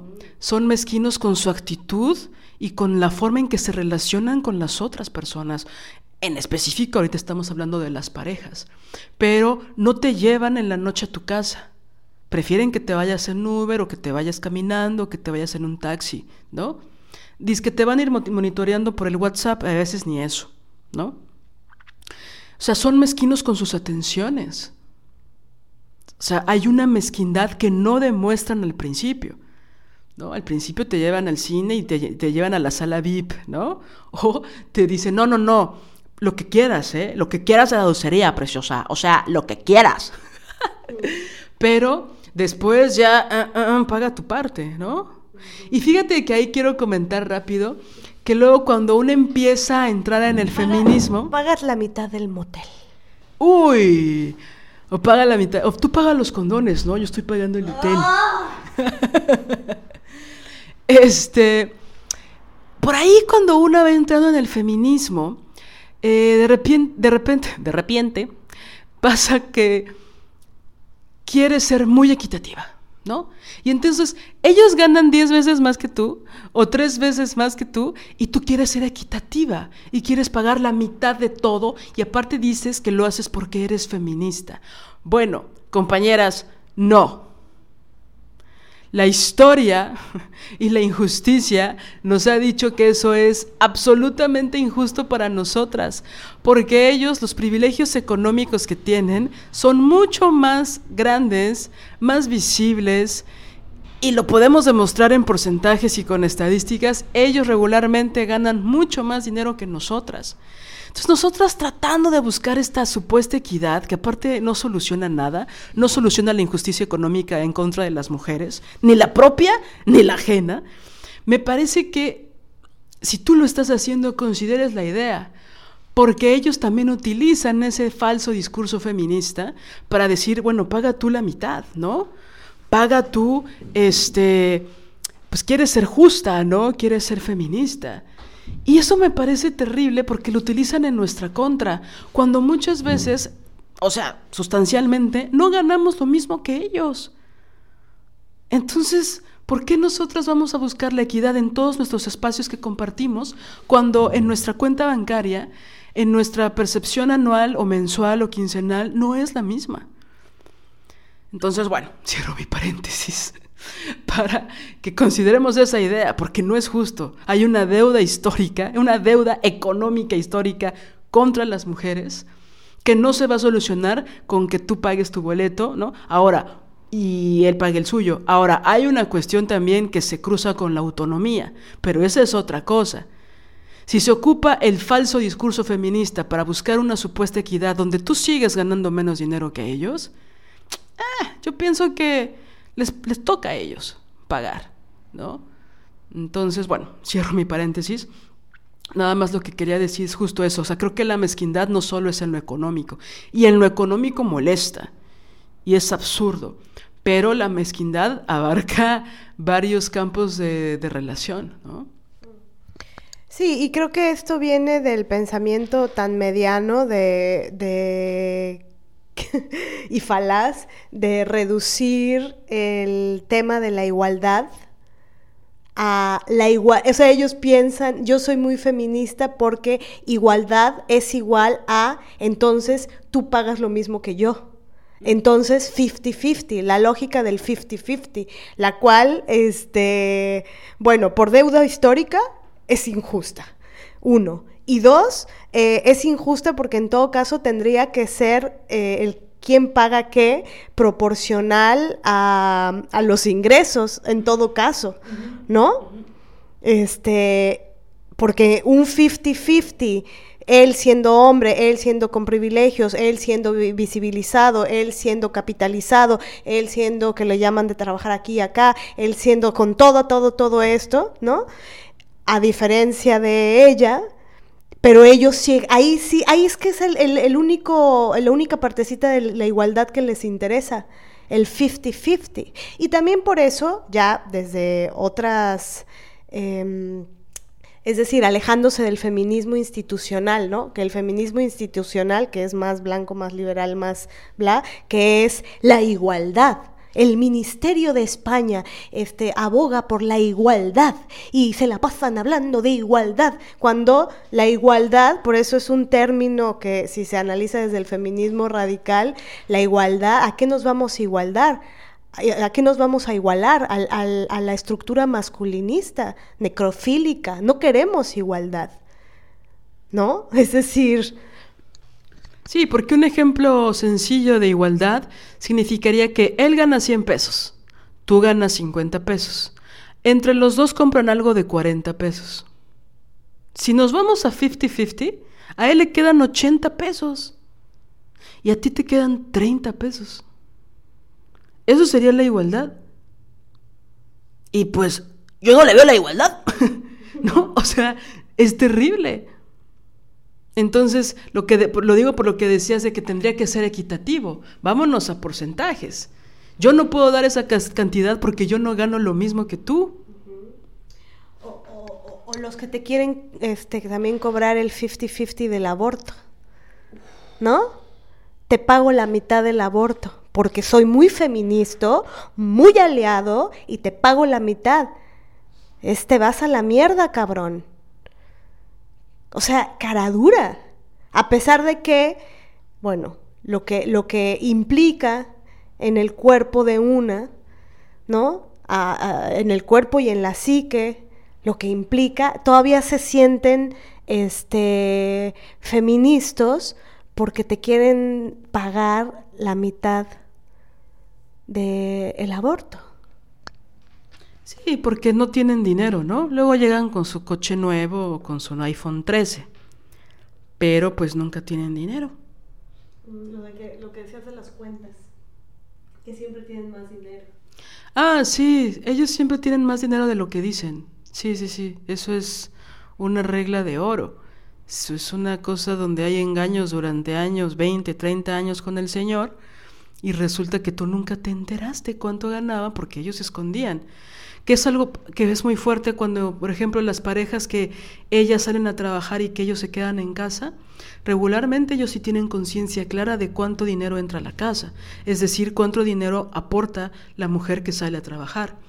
Pero en los casos opuestos, donde son los hombres que son los proveedores económicos y las mujeres son las que se quedan en casa, como si eso no fuera a trabajar, pero bueno, como no es remunerado, no es considerado, ellas muy rara vez saben cuánto ellos ganan ellas reciben un gasto, este, y eso a veces, ¿no? Digo, no siempre ocurre, muchas veces sí, pero otras veces no ocurre. O les pasa como un vecino hijo de la mierda que yo tenía, que le decía a su esposa, creo que eso ya lo comenté, no sé si lo recuerdas, que este le decía, ¿cuántos jitomates vas a comprar? No, pues tres. Ah, ok, pues cuestan esto. Y le daba el justo. ¿Cuántas cebollas vas a comprar? Ah, ah, pues esto. ¿Cuánto vas a comprar de arroz? No, pues tanto. Ah, un kilo. Ah, pero ya bajó, entonces es tanto. O sea, le daba lo justo, ¿no? Adiós autonomía, ¿no? Este, mezquindad, ¿no? Viva la mezquindad de los patanes. Bueno, obviamente lo digo de forma irónica. El siguiente punto es eh, el patán que siempre está de malas, que no sabes por qué se enojó o que se enoja de cualquier cosa a la menor provocación, ¿no? Y que se empieza a desquitar contigo de todo lo que le pasa. Y por supuesto tú eres la responsable de todo lo que le pasa, ¿no? Eh, el malhumorado. El malhumorado, ¿no? El que, aparte, él cree que no tiene por qué darte explicaciones de su mal humor, porque su vida es súper compleja, porque lo que está viviendo es súper complicado, porque nadie tiene problemas como él, ¿no? Entonces es el, el patán malhumorado. Bueno. Em, y nadie sufre como él, nadie. Sí, y el otro que es el misógino patán que se la pasa comparándote con otras mujeres. Bajita la tenaza, bajita la mano o altita la mano, este, pero hace comparaciones, ya sea con mujeres cercanas, ¿no? Eh, cercanas a la vida de ambos, o con mujeres de la televisión, del cine, pero hace comparaciones. Con amigas de su novia. Con las amigas, con las amigas de, de la novia. Entonces, eh, este tipo de patanería y que aparte ahora, con tanto discurso posmoderno, eh, ¿no? En donde se supone que, que, tienes que ser open mind y que feminista eh, en esta época y desde, sobre todo desde lo liberal, pareciera que es eh, ten la mente abierta. O sea, oye, si él te quiere hablar de las 15.824 mujeres que le gustan, lo tienes que aceptar Oye, porque si eres feminista no te tienes por qué poner celosa si él te dice que le gusta a su compañera y o la otra o la otra, ¿no? Entonces te lo tienes que soplar. Este, por eso digo tan posmoderno, tan eh, de esta época, donde si tú pones límites o si tú estableces que, oye, esto, esto ya no me está gustando, esto me está doliendo, ¿no? Pareciera que, haremos un episodio sobre los celos, porque eso da para varios episodios, ese, ese temonón. Eh, pero son estos eh, misóginos que en realidad gozan mucho eh, sacándote de tu centro, que gozan mucho eh, inestabilizándote, que gozan mucho haciéndote sentir insegura y son comentarios, son los que hacen comentarios de... Yo, por ejemplo, una vez tenía una amiga, dos amigas, este, y había un señor en cuestión, ¿no? Que el señor en cuestión tanto había andado con una como había andado con la otra. Y el, el, señor le rompía la cabeza a una de mis amigas hablando de la, la, de la otra. Y por supuesto se volvió en la cabeza de mi amiga una obsesión, la otra chica porque él se encargaba de que fuera una obsesión, y ese mismo güey a la otra le rompía la cabeza con la otra. Entonces el gozo estaba ahí. El gozo estaba en te quiero machacar la cabeza, quiero que te sientas. Y aparte el tipo es tan feo el cabrón, tan feo, tan asqueroso, entonces yo pienso que toda su falterío y su complejo de inferioridad y de, de y su misoginia sobre todo le, le, hacía utilizar esto para controlarlas, ¿no? Para lastimarlas. Entonces ya que te tienen hechas pedazos en una esquina pensando que eres lo peor de, ¿no?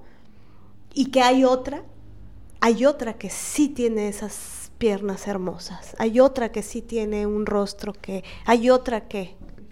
Imagínate que hiciéramos lo mismo con ellos, ¿no? Mm. Imagínate cómo, cómo reaccionarían ellos a la comparación de otro hombre o de un ex, mm. ¿no? De, híjole, tu cabello está increíble, pero el de mi ex, uff, siempre era un brillo y un largo que tenía impresionante. Él no tenía ni que cepillarse y se le peinaba, ¿no? Ya no decir por en cuestiones sexuales, ¿no? O intelectuales. O, ay, qué pobretón, mi ex siempre tenía dinero. Pero bueno, él sí trabajaba. Bueno, este, no, o sea, sería, te rompen el hocico, ¿no? Te avientan, te dan un empujón, ¿no? Te humillarían en redes, no, no, o sea, no, no me puedo ni imaginar, dependiendo del matiz de violencia que tenga el tipo, pero imagínate que tú los compararas, que dijeras, híjole, es que tu amigo, qué talento, ¿eh? Toca el piano, digo, tú lo tocas bien, me gusta mucho cómo tocas el piano, pero tu amigo es un artista, ¿no? O sea, imagínate que a nosotras se nos ocurriera hacer eso, ¿no? En el cotidiano, porque aparte ellos lo ven como algo muy normalizado. Y no creo que sea nada inocente. Hay una conciencia de te voy a romper la cabeza. Y está esta idea que se pasa de generación en generación de hacer a una mujer dependiente para que no te deje, para que no te abandone. Y la estrategia es romper la cabeza. rompe su seguridad en sí misma, rompe su autonomía, rompe su independencia económica. Estos tipos que de repente, de la nada, cuando ya la mujer empieza a cuestionar ciertas cosas de su relación y que de la nada ellos dicen, híjole, me quiero, quiero tener un hijo contigo. Lo que más quiero en la vida es embarazarte y tener un hijo contigo, ¿no? Ya que está despuntando la carrera de ella, ya que le aceptaron el doctorado, ya que le aceptaron el viaje de su vida, ¿no? Y entonces la culpa, ¿no? La carta de la culpa, la carta del egoísmo, la carta de, de la maternidad, la carta del amor, ¿no? La carta de nunca haces nada por mí, ¿no? Justo cuando ellas están a punto de llegar a cierta plenitud de sus vidas, lo que sea que eso signifique para ellas, ellos de repente, el instinto paterno, ¿no? Yo llamaría egoísmo y narcisismo y mierda en la cabeza, pero ellos le llaman el instinto paterno. Una necesidad por eh, que sus genes lleguen a otra persona, ¿no? A un hijo, para que su nombre, ¿sabes? Pura mentira, pura falacia, cero autocrítica, pura patanería llevada hasta sus últimas consecuencias, ¿no? Em, y bueno, siguiendo con el otro tipo de patán, digo, hay muchísimos. Este programa podría durar, no sé, cuatro o cinco días, no sé. Pero el siguiente sería, abonando a este de que el, el que te compara con muchas mujeres, ¿no? El que te compara con su mamá, ¿no? Horrible. Mi mamá nunca diría eso. Mi mamá cocina de esta forma, mi mamá jamás me hablaría así. Mi mamá, o sea, que siempre hay una comparación pues edípica con la mamá es terrible. Y que también es una forma de patanería porque la intención, como dice Marianela, eh, es la misoginia, ¿no? El objetivo es romperte. El objetivo es compararte, una comparación imposible, patética, si me preguntan, y, y por supuesto inalcanzable, porque nunca vas a llegar a la idealización que tiene el patán este de su mamá, ¿no? Y que lastimosamente algunas mamás también lo usan como una herramienta de control sobre sus nueras, pero bueno, ese es otro podcast. Pero también ocurre, y también, por supuesto, hay mamás que se descolocan de ese lugar, también hay que decirlo, ¿no? Pero bueno, que este es como una variante del tipo que te compara con otras mujeres. Por supuesto, hay una categoría distinta cuando te compara con su mamá. ¿No? Que nada más falta decir, no sé, mi mamá me acaricia de forma distinta. Sí, y, que también eso es tan, tan brutal, ¿no? Esta eh, como competencia entre nuera suegra, este, mm, que es tan, tan nociva, ¿no? Que es como pelear, eh, pelear por el, por él, pelear por el hombrecito. ¿No? Pelear por la atención de él, a ver quién se lo gana más, con quién está más tiempo. Este, peleas inertes, ¿no? Yo tengo recuerdo de mi primer novio de la vida, con el que duré muchos años también. Este, había una competencia ahí de la suegra conmigo y que yo, bueno, tenía 14 años, 13, o sea, este, si hubiera sabido lo que sé ahora, yo le hubiera dicho, ay, tú, es todo tuyo, todo tuyo. Yo tengo mucho que estudiar, que leer, que aprender, que, o sea, adelante caminante, llévatelo. Pero bueno, amor romántico, el pantano, la dependencia, el miedo a la soledad, todo lo que ya hemos hablado, este, hacía que no, como que no va a estar conmigo tantas horas y que te lo quieres llevar, ¿no? Entonces yo entré en competencia con ella ella la propuso, yo me enganché, en vez de decir, ay, no, va, va, va, va, es tuyo, adelante, caminante. O en lugar de decir con la que realmente quiero estar es con mi amiga y le quiero dar unos besos. No, no sé. ok. Sí, es que la competencia entre mujeres, uff, ¿no? Esto de demostrar que soy más que tú. Bueno. Siguiente tipo de patán. El que desprecia todo lo que haces. Fíjate que pienso que me da mucha tristeza pensar en lo que muchas mujeres hemos tenido que soportar de la patanería de los hombres.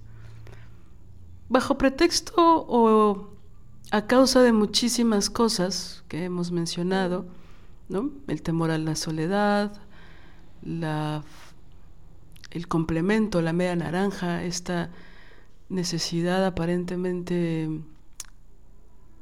básica, eh, identitaria, ¿no? Donde no podemos estar solas o no podemos estar vistas como solas o que nos da miedo enfrentarnos al mundo, que no reconocemos nuestra fuerza, nuestra inteligencia, nuestra valentía, que no hacemos reconciliación con nuestra rabia para activarnos, para movernos, para descolocarnos de los lugares de angustia y de tristeza, y que la consideración de los otros siempre está por encima de nosotras mismas, ¿no? Y entonces mm, nos juntamos con estos tipos que tenemos cerca, a los que muchas veces amamos, eh, con los que damos más de lo que podemos, nos desbordamos ante sus cuidados, ante lo que ellos necesitan, y los ponemos en el centro de nuestras vidas, como lo hemos dicho varias veces,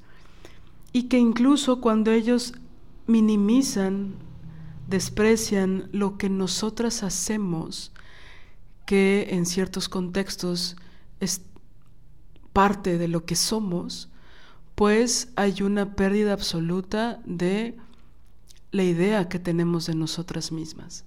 Sobre todo porque empezamos a dudar de lo que somos, ¿no? Y entonces es muy fuerte. Mm, digo, por supuesto, cuando una reflexiona acerca de su propia vida, pues nos encontramos con esos momentos, ¿no? Con esos, con esas personas, con estos patanes. De pronto verlo en, en las mujeres que queremos, en las mujeres que admiramos, en las mujeres que respetamos, ¿no? Que también se necesita de mucha inteligencia y de mucho estudio y de mucha rebeldía y de mucha desobediencia para ver a las mujeres en su justa dimensión, ver a las otras en su justa dimensión, para poder admirarlas, por ejemplo. Y cuando logras eso y ves que andan con un patán que las desprecia, que no admira su inteligencia, que no admira sus talentos, su ternura, su generosidad. Híjole, es súper triste, ¿no? Cuando veo a mis amigas, a mis compañeras, a mis colegas sufriendo por amor y luego observo cómo actúan esos personajes detestables, me da tanta rabia. Me, lo, tomo muy personal el trato pésimo que les dan a ellas. porque aparte nunca es, es decir, siempre está el tufo, como tú dices. Por más eh, hipócrita encantador que quiera parecer, siempre hay una mirada, un gesto, siempre hay una acción, una acción que tarde o temprano aparece. En mi caso yo las reconozco. Uno de mis grandes talentos es reconocer la patanería en el Señor, ¿no? Pero es muy brutal. Porque luego eh, es tanto, pues sí, perdón que lo diga, pero es tanta la alienación o es tanta la ceguera que cuando una se atreve a decírselo a una compañera o a una amiga, hay un desprecio ante nosotras, ¿no? Y ante nuestra voz. Y entonces, pues una tiene que ser muy cuidadosa, ¿no? Para hablar de eso. Para mí siempre la línea... Mm, que me da una guía, una especie de brújula, es la dignidad. ¿Eso que está haciendo ya es indigno? ¿Sí o no? Y también pienso, si esto hace en público, ¿qué no hará en privado? ¿No? Es decir, se dan estas licencias de ser patanes en público, con gente que las quiere a ellas. Mm, que no harán en el espacio privado, donde nadie los ve, donde nadie es testigo. Da miedo, ¿no? A mí me da miedo. Muchas veces, la verdad, sí siento profundo miedo porque permitimos demasiadas cosas. Y es, es verdad, es verdad que nunca, nunca somos conscientes del todo y que minimizamos muchas cosas. Em, pero digo, creo que este episodio fue un poco la intención, o un mucho, poner ciertos puntos que eran importantes de, de criticar y de ver y de poner sobre la mesa. ¿Qué cosas, eh, no? Por ejemplo, esto que me encantó, que abordamos mucho de lo atractiva que se ve la patanería en la representación mediática o en la artística. Es, es fuerte, ¿no? Esta seducción. Sí, creo que esto que mencionas de la soledad, ¿no? Y que ya lo hemos hablado a profundidad en otro episodio, en otro capítulo, en otro. Em, y eh, eh, retomando el texto de Marcela Lagarde sobre la soledad y la desolación, que para quienes no lo hayan leído, este, pensamos que es un texto sustancial, ¿no? que te arma poderosamente. de desmenuzar a profundidad ese texto, ahí les vamos a, poner el link de, él o para quien nos escriba se los podemos mandar sobre la soledad y la desolación, pero quería leer una partecita donde dice, para enfrentar el miedo a la soledad tenemos que reparar la desolación en las mujeres. Y la única reparación posible es poner nuestro yo en el centro y convertir la soledad en un estado de bienestar de la persona. Entonces, cuando esto se haga eh, no sea solo teoría, sino que lo llevemos a la práctica, que de verdad esté en toda nuestra constitución, en nuestra estructura, en nuestra psique, en nuestro corazón, es decir, accionar esta frase, reparar la desolación en las mujeres, y la única reparación posible es poner nuestro yo en el centro y convertir la soledad en un estado de bienestar. Entonces no tendríamos tanto miedo que a la patanería uno te vas a la chingada, güey. No te voy a permitir la patanería dos. Uno, te hiciste para atrás cuando te quería dar un beso. ¿De qué estamos hablando? Si yo soy una mujer maravillosa. ¿Por qué nos van a tratar así? ¿Por qué se arrogan el derecho de, hacerlo? Porque pueden, porque es estructural, porque el mundo está hecho para que ellos sepan, no crean, sepan que están totalmente protegidos, se piensan superiores, se creen superiores, por lo tanto te pueden tratar como se les pegue su chingada gana. Entonces, imagínate que desde nenas nos dijeran, así en el kinder, en el maternal, ¿no? Que nos empezaran a decir, patanería uno, adiós. Pero es que voy a estar sola, la soledad es maravillosa. Puedes estudiar, puedes aprender idiomas, puedes leer libros maravillosos, este, puedes escribir, puedes nutrirte, puedes, ¿no? Y también que les dijeran a ellos, puedes perder personas valiosas por tu patanería. Nadie tiene por qué soportar tu patanería. Exacto. ¿No? Sí. Sí, totalmente. Porque ¿qué pasa? ¿Por qué lo hacen? Porque pueden. ¿Por qué hacen? Porque están impunes. ¿Por qué lo hacen? Porque no pasa nada. Porque te pueden maltratar una, otra, otra, otra, otra vez y no pasa nada. Porque te dicen, no me di cuenta. Y nosotros les creemos. Y ellos prometen con su cara de pendejos, perdón, con su cara de borrego a medio morir, que, este, perdón, me dio mucha risa mi chiste. y nada, con su cara de pendejos, este, te dicen, nunca se va a volver a repetir. Nunca te dicen que lo, que lo sienten y que, te, y que les pidas y te piden perdón. más bien, exacto. Ellos te piden que tú les pidas perdón, pero bueno. Entonces ponen su cara de pendejos. Dicen que no se dieron cuenta. Que es porque son hombres, porque no les dejan llorar, ¿no? Luego dicen que son feministas, aunque sean unos culeros. Bueno. Y nosotros los perdonamos. El problema es la impunidad. Ese es el gran problema. Sí, pero, pero socializar el me haces una, adiós. O sea, pienso que si, si yo lo, lo, lo pienso en, eh, en, mi experiencia, en lo que ha sido mi vida, puta, me hubiera salvado de tantas. Ahora, la culpa no es nuestra. El que los perdonemos es porque el mundo es, es parte de la socialización de género, ¿no? Es decir, es, es parte de, de, de, del mandato. Es tienes que perdonar, es tienes que soportar. Es, ay, bueno, pero solamente no llegó. O sea, solamente es la tercera vez que te deja plantada.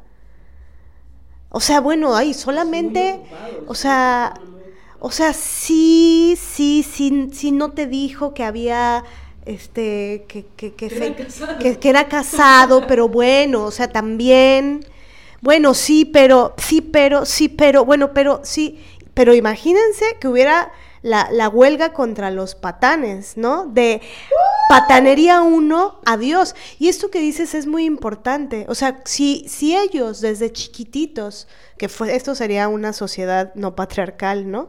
Este supieran que a la patanería uno pueden perderse. Pero ya, no hay, no hay, la tercera es la vencida. Una y te vas, una y pierdes, yo creo que ahí sí se lo replantearían. Sí, porque cuando uno empieza a poner límites, ya está más desgastada la relación, ya estás más desgastada tú, ya estás con el autoestima, ya permitiste una y permitiste un millón. Ya te dijeron no me di cuenta 14 millones de veces. Ya te hablaron de sus traumas de la niñez, disque consecuencia de sus pinches chingaderas, digo, perdón, patanerías. O sea, ya cuando dijiste, hasta aquí, hijo de tu pinche, ya ni te quieren. ¿Sabes? ay, perdón. Mana, perdón, no, no, no el traste, espérate. Pero es que es la verdad. Ya cuando empiezan a ser cínicos, ya ni te quieren, ya no les interesa. Ya no les interesa perder la gran persona valiosísima que eres. Pero es que no les interesa día uno. Mm. Muchas veces. Mm. O sea, a eso me refiero con por qué esperarse a la patenería en el año 7. ¿No? ¿Por qué no en el mes 1? Es que le, si hago autocrítica, por eso es tan chingona la autocrítica, ¿no? Por supuesto con perspectiva feminista. Y con las chichis bien puestas. No, porque, porque si no, no, no nos damos cuenta que es sistémico y que nos enseñan a perdonar esto, que nos enseñan a soportar esto, que nos inoculan esto. Pero a lo que voy es que eh, desde el día uno, esta patanería del güey con el que me acosté se desaparece y un mes después, silencio. Entonces yo le llamo por teléfono, ¿no? Porque, pues porque... Porque yo, porque, porque yo, porque yo puedo llamar también por teléfono y decir, hola, ¿cómo estás? Ay, no, no he sabido nada de ti, ¿no? Este, ¿Qué ah, sí, hoy estreno una obra, perfecto. Ah, ¿quieres venir? Me invita todavía. Sí, claro, voy a la obra. Y en la obra me doy cuenta que trae un ligue con alguien a, que está en la obra y que es parte de su compañía, de hecho. Termina la obra, eh, eh, el sujeto abrazando y que la cinturita a la otra chica, pero me invitó a la obra. Pues sí. ¿No? Ok. Espera, espera, espera, deja terminar la anécdota. Y de ahí, tomamos un... No, que, que, que ya, que ya es tarde, que es noche, pues te llevo. Nos subimos todos a un carro, incluyéndome a mí, incluyendo a la otra chica. Me llevan a mi casa y adivina qué. Todavía la ingenua de mí, creyendo que se iba a bajar conmigo. Me lleva a mi casa, me bajo y pues él se va con la otra chica. Al otro día yo ya supe qué pasó, ¿no? Bebe la ingenuidad, la inocencia. Este, al otro día 14 llamadas perdidas a mi celular, yo ya estoy muy molesta y muy sentida por eso que hizo y solamente pues, al final accedo, mal por mí, accedo a verlo después de 14 llamadas perdidas, lo veo. ¿14 llamadas de él? 14 llamadas perdidas de él. ¿No cogió o qué?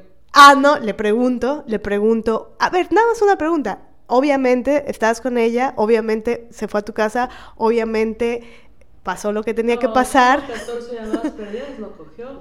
No, sí, sí, sí, me lo confesó, sí cogió. Ah, bueno, no sé. Bueno, en ese momento, Me lo confesó, dice. y eh, me lo confesó. Y luego, este, no, que perdóname, que bueno, que pero que sí pasó, pero también quiero estar contigo, pero que no sé qué, Claro, pero ta, ta, ta, la, la, la, la. Siete años de relación con un pendejazo. Ay, mané. Ojalá vieran mi cara, amigas. O no. Ay, Por, mira, algo que es muy hermoso de lo que estás haciendo es que se requiere de mucha valentía decir esto públicamente. Pocas personas tienen este nivel de autocrítica. ¿Sabes? Ahora que yo sepa, no lo has vuelto a hacer. Entonces la autocrítica no solo es ser culera con una, no tiene nada que ver con eso, sino reflexionar por qué una hace las cosas con la intención de no volver a hacerlo, sobre todo las que nos hacen daño. Entonces, sí, estuvo culero, estabas en otro momento de tu vida, si no la feminista a la vista, cerca, eh, ¿no? A diferencia de ahora. mm, Exacto, entonces estabas eh, sin menos tiempo en el diván, ¿no? Estabas en otro momento de tu vida, eras otra. Pero hay muchas que han pasado por eso que no tienen este nivel de autocrítica para decirlo públicamente. Y esto que tú compartes le va a ayudar a un buen de mujeres. ¿Sabes? De, ay, güey, yo estoy ahí. ¿No? Entonces, sí, quisiera cachetear un poco, simbólicamente, a esa Marianela y decirle, amiga, no. Pero eso ya no pasa, no puede pasar, bueno. Pero está buenísimo tener este nivel de autocrítica y decir, wow, primer contacto y pasó esto. Y el cinismo de decir, "Y hubieras mentido, cabrón. O sea, no, pero bueno, la verga se la tiene que asegurar. Bueno, nada, pero se le paró seguramente diciéndote eso, ¿no? De yo puedo con todas, ¿no? No, y el mensaje que significa decir, a pesar de, de tu desconsideración, a pesar de tu falta de compasión, de empatía, de, de- de respeto, de compañerismo, de buena onda, no sé cómo buena vibra, no sé por qué, no, de ética. A pesar de todo eso, yo permanezco ahí. Entonces, em, el, el mensaje que nos damos a nosotras mismas, que me di a mí misma en ese, en ese día, en que, en, que, en, que, en que dejé que esa escoria me tratara de esa forma. Aquí estás tocando algo importantísimo que no les hemos dicho. Los patanes siempre te dicen que son patanes el día uno. Siempre te lo dicen. Siempre te lo demuestran. El día uno. Y yo creo que hay un gozo, una excitación en convencer a la otra de que se quede a pesar de eso. Lo, lo hemos analizado y lo, y lo tenemos súper analizado en una, en una película que hago mi comercial en este momento porque Marianela Villa y yo, Liliana Papalotul, vamos a sacar un taller muy pronto para analizar algunas películas criticando el amor romántico. Van a estar enfocadas totalmente en el amor romántico y vamos a hablar desde ahí. Por supuesto va a ser abierto a todas las mujeres, no se necesita ningún tipo de conocimiento previo más que pues, que les guste el cine, ¿no? que les guste ver pelis y que quieran hablar del amor romántico. Esto que estamos diciendo ahorita lo vamos a articular mucho en el taller, sobre todo en una película en particular, donde el pendejo el día uno dice, soy... Un pendejo. No, no, no dice que es un pendejo. Ajá. Dice, soy el líder de los patanes. Se lo dice el día uno. Uno. Y pasan muchas cosas horribles, ¿no? Es una maldita pieza artística, por supuesto, escrito y dirigido por una mujer, obvio. No les voy a decir cuál es, para que se metan a este taller maravilloso que vamos a tener pronto, próximamente. Pero creo que eso hay que analizarlo. Es decir, no se dice en un tono solemne, en un tono serio, mirándote a los ojos y diciéndote, aguas, yo soy un patán. Y a veces sí, pero bueno, no siempre. Regularmente se dice de forma relajada, aparentemente o muy realmente espontánea, eh, con una copa de vino en la mano o en un espacio de intimidad y se dice, soy un patán. O sea, este pendejo fue a coger con otra, te lo dijo, te llama 14 veces. Bueno, el nivel de su ego. No, es que, pero antes de eso, ¿para qué me invita a la obra? Para romper en la cabeza a la otra. ¿Y a mí? ¿Y a ti? Claro. Totalmente. y para demostrarle a los otros que él es muy chingón. O sea, no entró con las dos del brazo al estreno porque no se le ocurrió. Porque dije, no, si es cínico, un es un cínico y un pendejo, pero no se le ocurrió. Pero lo pudo haber hecho. Bajo esta lógica, quiero decir. ¿No? Vale, nos tenemos que ir porque este programa ya duró cuatro horas y media. Este, pero Ahí va, ahí va, ahí va, da para mucho. Eh, ojalá que nos puedan comentar qué opinaron de este episodio, qué otros ejemplos de patanería ustedes han encontrado a lo largo de su trato con los hombres. Eh, por supuesto, sabemos que nos faltaron muchos ejemplos, ¿no? Eh, tratamos de, de, compartirles los más, este, pues no sé, los más atractivos, los que nos parecieron como más evidentes, los más fuertes. Pero em, aquí lo más importante es que ya estamos de regreso. Ah, eh, algo que, es también muy, muy, muy importante el día de hoy es que queremos eh, pedirles eh, su ayuda para quien em, tenga a la mano em, no sé, eh, eh, respuestas en relación a esto que, vamos a decir. Eh, andamos buscando alguna organización, alguna ONG, alguna asociación que haga acompañamiento jurídico, acompañamiento legal y también acompañamiento terapéutico, psicológico, especializado en violencia doméstica, em, especializado en violencia vicaria. Em, y bueno, eh, con la particularidad también de, abuso sexual infantil. Em, pero estamos buscando que esta organización opere eh, en España.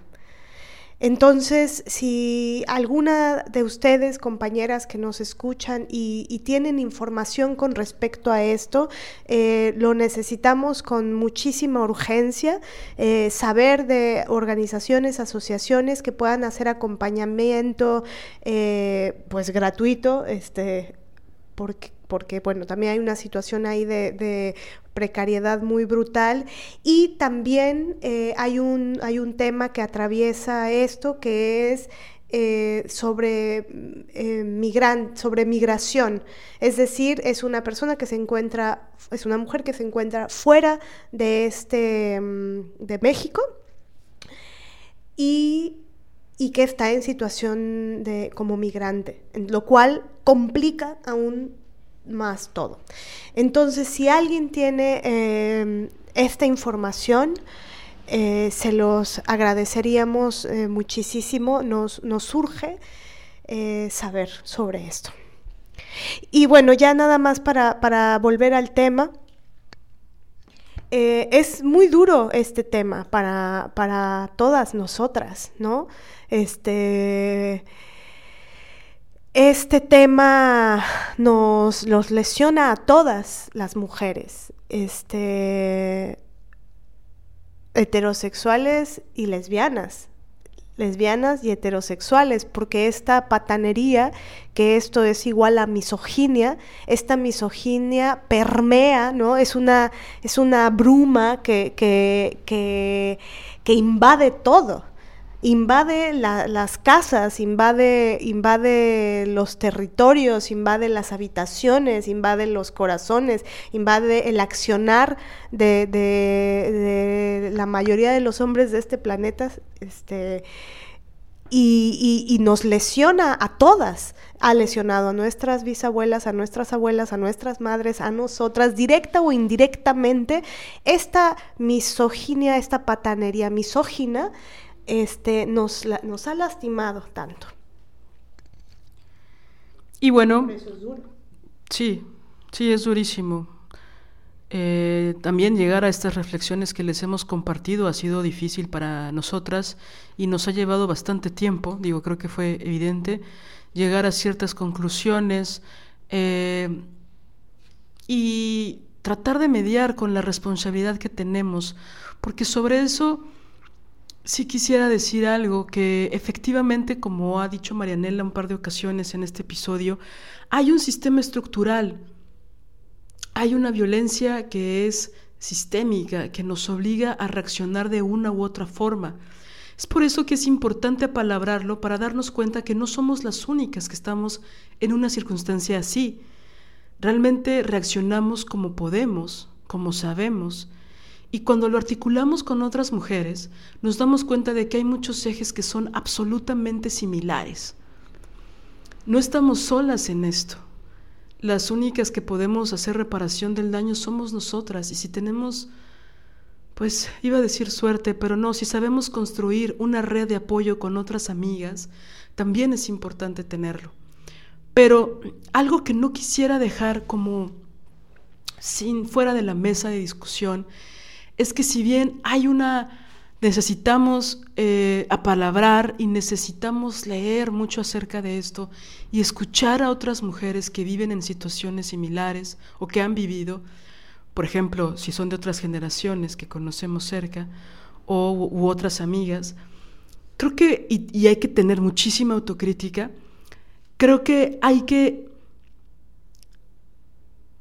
reconocer que cuando tomamos conciencia, lo que sigue es tener la valentía de ya no volver a pasar por lo mismo.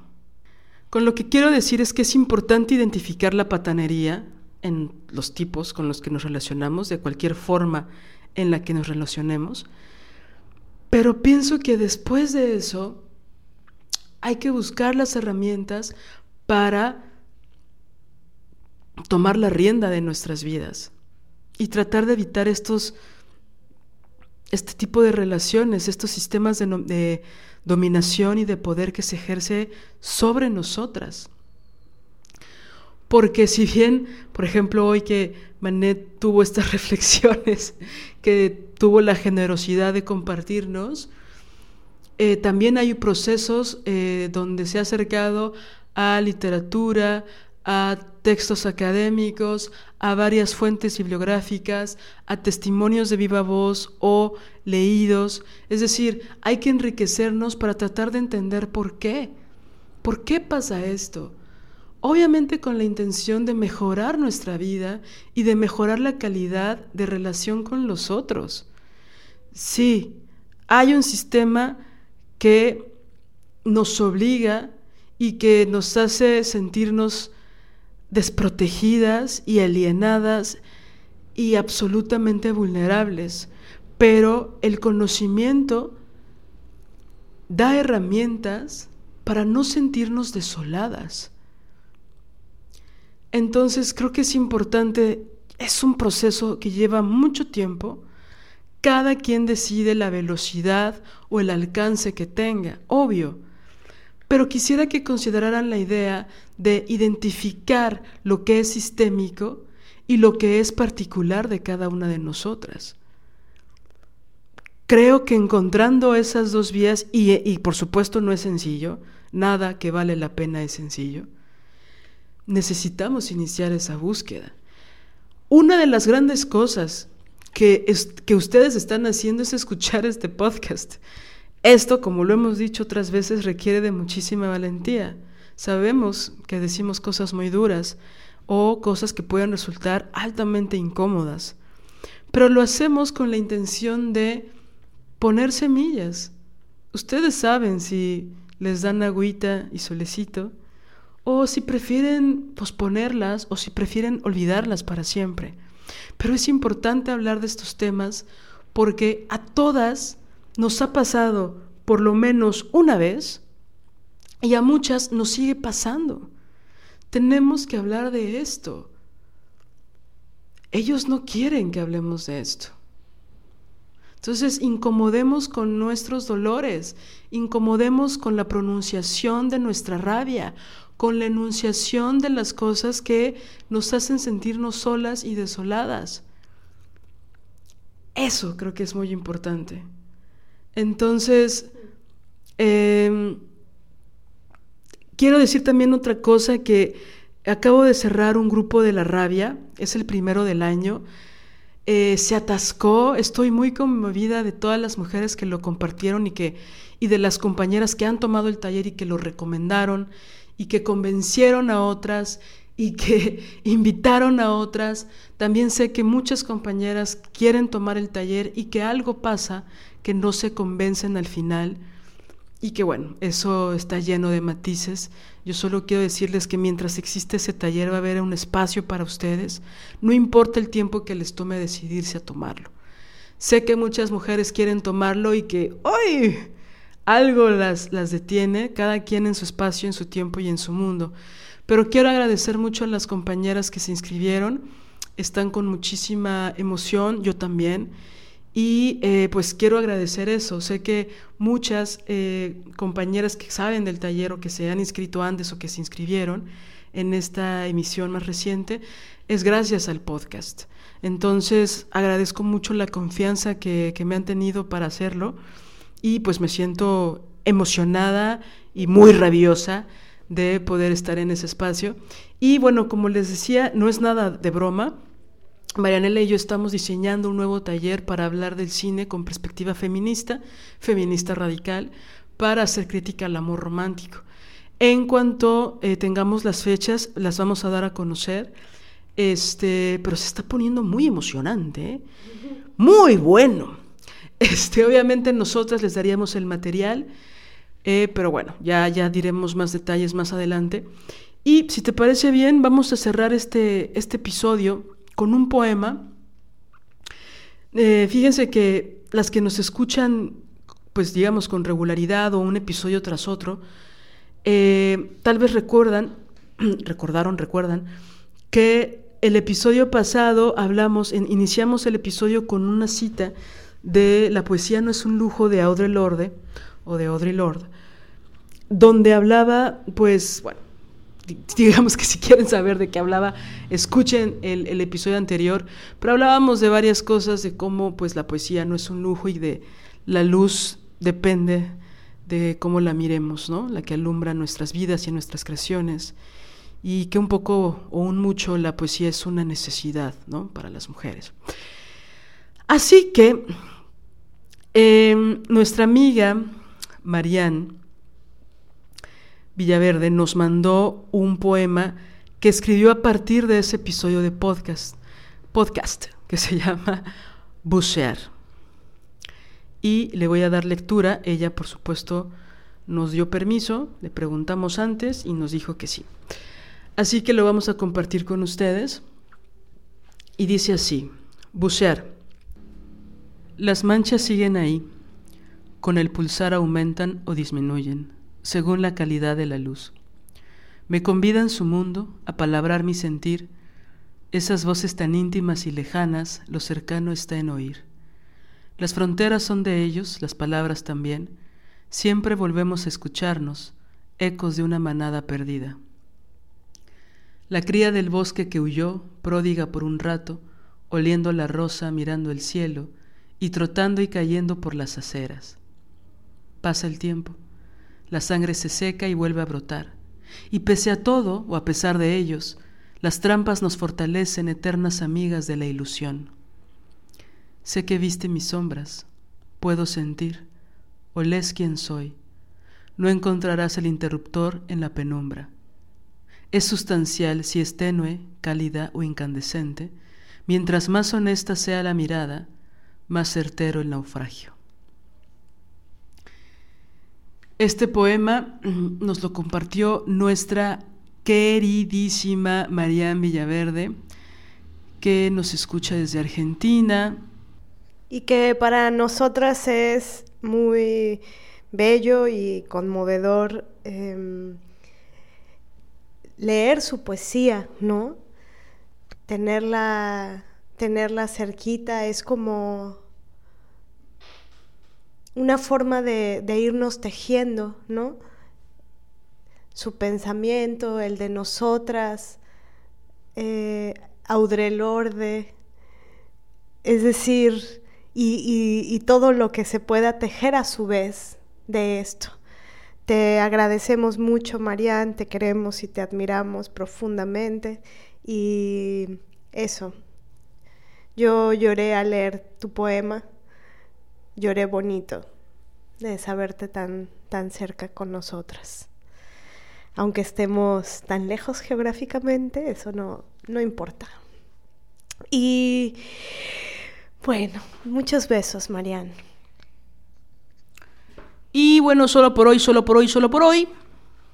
A la primer patanería, a la verga, cabrón. Eso, ¿qué pasa? Entrenarlo, uno, dos, tres meses. Patanería uno, adiós. Y buena onda, ¿no? Así, sí, ta, ta, ta, ta. Yo no soporto malos tratos. Que te vaya bien. Fíjate que yo no merezco malos tratos. No merezco la humillación ni los calificativos sin argumentación. Entonces, chao. ¿No? Eh, pero antes, identifique al patán que tiene cerca Mírelo bien, mírelo bien, mírelo bien, mírelo bien. Véale la 100. Ah, no, es cierto. no, sí, claro, absolutamente. Solo por hoy. Mañana ya luego vemos. Pero solo por hoy. Sí, y también pensaba como una pequeña postdata, este, que a veces eh, de pronto veo ahí navegando en las redes estas eh, publicaciones que son como de eh, yo tengo al bueno, ¿no? Yo tengo un hombre bueno. Aquí están mis, mi, yo tengo al, al, chido, ¿no? Y cuando las veo, eh, me provocan una sensación de, de preocupación, como de qué mensaje se le lanza a, a otras compañeras con esas publicaciones, ¿no? Yo alguna vez seguro lo hice. Este, subiendo, subiendo, porque en esos siete años de martirio eh, también subía fotos bien bonitas al Instagram, que después borré. Pero, no sé. No sé. Mira, yo sí sé. no, bueno, sé algo de, de lo que creo que te puede generar eso. Creo que ahí hay una competencia con otras. Creo que es una forma de decir yo sí soy exitosa. Yo gané. Yo sí. Yo sí encontré a ese hombre. Ya sé que hay feminicidios en todo el mundo, injusticia, eh, ¿no? desapariciones, muchísima violencia doméstica. Pero yo, y no es por suerte ¿no? que yo lo encontré, yo sí hice algo, soy distinta, yo compito y gano. Y creo que es un mensaje que no es para demostrar su felicidad, que también creo que va en relación en por qué lo tienes que decir. ¿Por qué lo tienes que decir públicamente que tú sí? ¿Qué tienes tú que no tenemos las otras o que no tienen las otras? Esta pulsión por la competencia con otras mujeres, ¿no? Eh, será para justificar otras decisiones, será para... Pero pienso que cuando una tiene que presumir en redes sus relaciones, híjole, yo ahí la verdad, yo, yo, que no tengo la verdad en la mano, ni en la boca, ni en el micrófono, pero yo lo que pienso es, en los casos que yo he visto, siempre son un foco rojo de que otra cosa está ocurriendo atrás, sobre todo cuando son tan insistentes, ¿no? Qué bien me va, todo es perfecto, híjole, ojalá que sí. Qué bueno, padrísimo que sea buena bestia, uff, ¿no? Pero hacer esa comparación de lo logré, incluso siento que es un insulto para las otras. Pareciera que es su culpa no encontrarlo. Pareciera que no tienen algo bien, que tienen algo mal, que no entendieron el secreto. Y, y, fíjate que me retracto de lo que dije de que yo lo hice. Yo lo hice hace años, ¿no? Cuando no tenía, cuando ni siquiera me nombraba feminista este, desde la ignorancia total y soportando todo lo que les conté. Es decir, no es lo mismo. A mí lo que me parece grave es que es cuando hay mucha conciencia, ¿no? Eh, y desde un lugar donde sí hay mucha conciencia teórica, hay, se lanza el mensaje al mundo, sobre todo si tienes mucha visibilidad, el mensaje de mi, mi, mi, mi güey es divino, ¿no? Se enoja del machismo que hay contra mí en, en, el... Entonces es como... El, lo que quieres decir es tú de los... Eh, de las de los buena onda que, que existen, tú sí, ahí está. O cuál es, es que a mí me daría pena, ¿sabes? Como, como si yo ya sé la situación, estas publicaciones como queriéndoles poner estrellitas de el mío sí es aliado, el mío sí, el mío... O es lo que dices, ¿no? Yo lo logré. ¿Qué, abona eso? Más que propaganda heterosexual. Es que es justo lo que te iba a decir. Creo que eh, heterosexualidad obligatoria mata teoría. ¿No?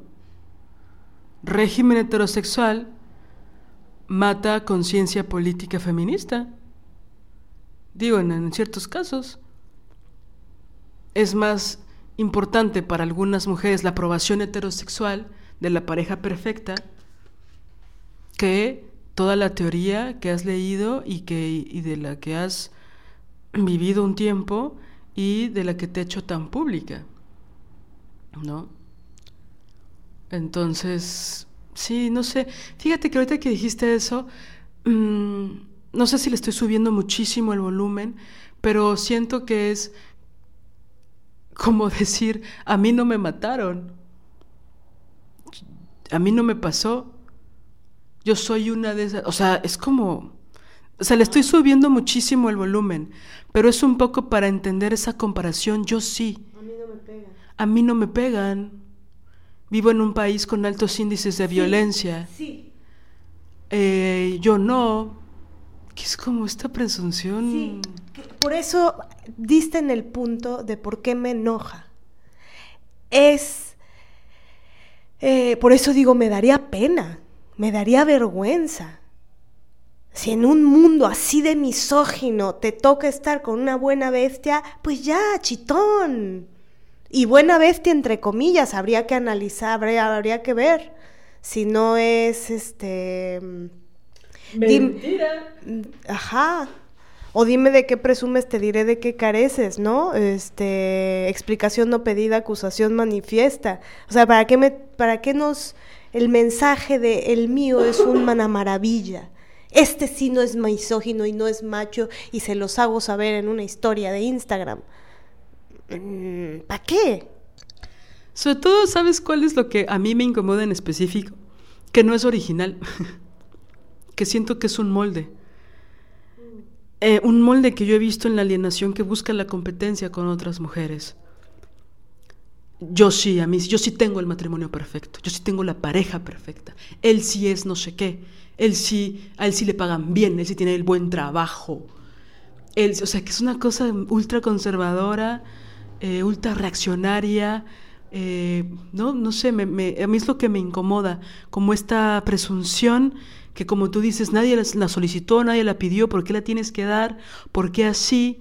¿Por qué en tus medios donde propagas discurso feminista eh, haces propaganda heterosexual? Es decir, mana, qué chido que te va bien. Mm, creo que el tono es raro, un poco impuesto tal vez. No. O, otros casos en donde hay como esta, ¿no? Voy a visibilizar mi relación, aquí está, y cuando tú sabes que el sujeto que está ahí es golpeador. Y, luego gente que, que laikea eso también sabe que el güey es golpeador, que es un machín de mierda. Y todo mundo, pero como es un hipócrita encantador y un patanazo, súper lindo, entonces pues está, está chido likear eso, ¿no?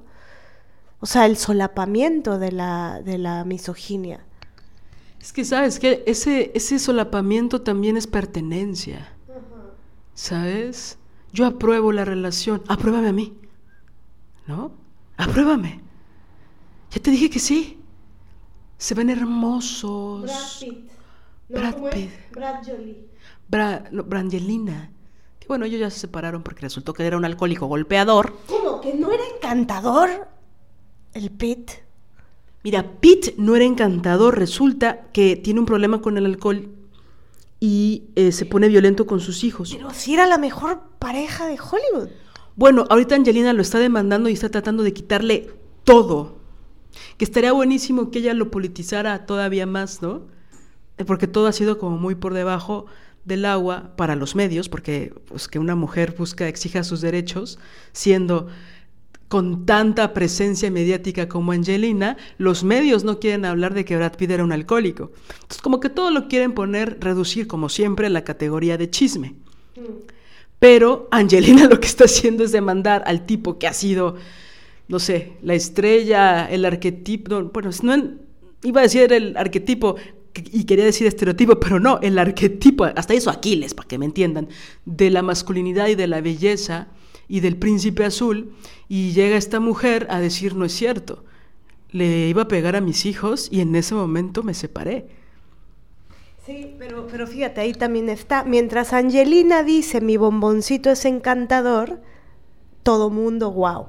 En el momento en el que ella pone límite y dice, eh, mi bomboncito no es tan encantador, un alcohólico y nos lastimaba así, ya está, ya ella, ¡ay! Ya, ya no se vuelve tan, tan eh, querida, ¿no? Por, por la gente. Sí, incluso algunos medios se han dicho como que es una arpía, ¿no? Ya sabes, estos adjetivos ¿no? que utilizan para cuando las mujeres, mujeres ponemos límites y cuestionamos y actuamos en consecuencia, sobre todo con el poder económico económico que tiene Angelina, ¿no? Y de mediático, porque ella también tiene una presencia importante. Eh, pero nadie habla de eso. ¿no? Nadie habla de la, del patán que es Brad Pitt, ¿no? Oye, pero qué guapo, dicen. No, y, hay muchos artículos, hay mucho más artículos diciendo, a pesar de su edad, Brad Pitt es como los vinos. Entre más, añejo. Entre más añejo, y no hablan de cómo hizo un escándalo en un avión, privado, por supuesto, porque... Bueno, y que se peleó con sus hijos y que estaba a punto de darse unos golpes, porque al parecer los hijos eh, se le ponen al tú por tú a, él, ¿no? Bueno, pues claro, buenísimo. Em, con este breviado cultural hollywoodense nos despedimos. Recuerden que solo por hoy hay que ponerle un límite a los patanes, a la primerita. Y pues eso es todo. Esperemos que podamos volver la siguiente semana. Todo parece ser que sí, pero bueno, ya saben cómo en la vida, que la vida es compleja, ¿viste? Em, y bueno, pues cuídense muchísimo, tómense todos los test que puedan tomarse, no importa si tienen COVID o no. Luego nos mandaban mensajes compañeras que se contagiaron en este lapso, es que está cabrón. Pero bueno, a veces un descuido nos hace ¿no? Eh, contagiarnos. Entonces, bueno, ni modo. Ah, y bueno, luego criticaremos la superioridad moral de las personas que no se han contagiado. Ay, ¿no? Y que te quieren pendejar porque te contagiaste y esas cosas raras. Pero bueno, así es la humanidad. Cuídense. Chao. Chao, chao. Si deseas apoyar este proyecto, puedes hacerlo en nuestra cuenta de PayPal desobedientesguerrilla.gmail.com. Cualquier aportación es bienvenida. Música original de Alina Maldonado diseño original de Ori Jane.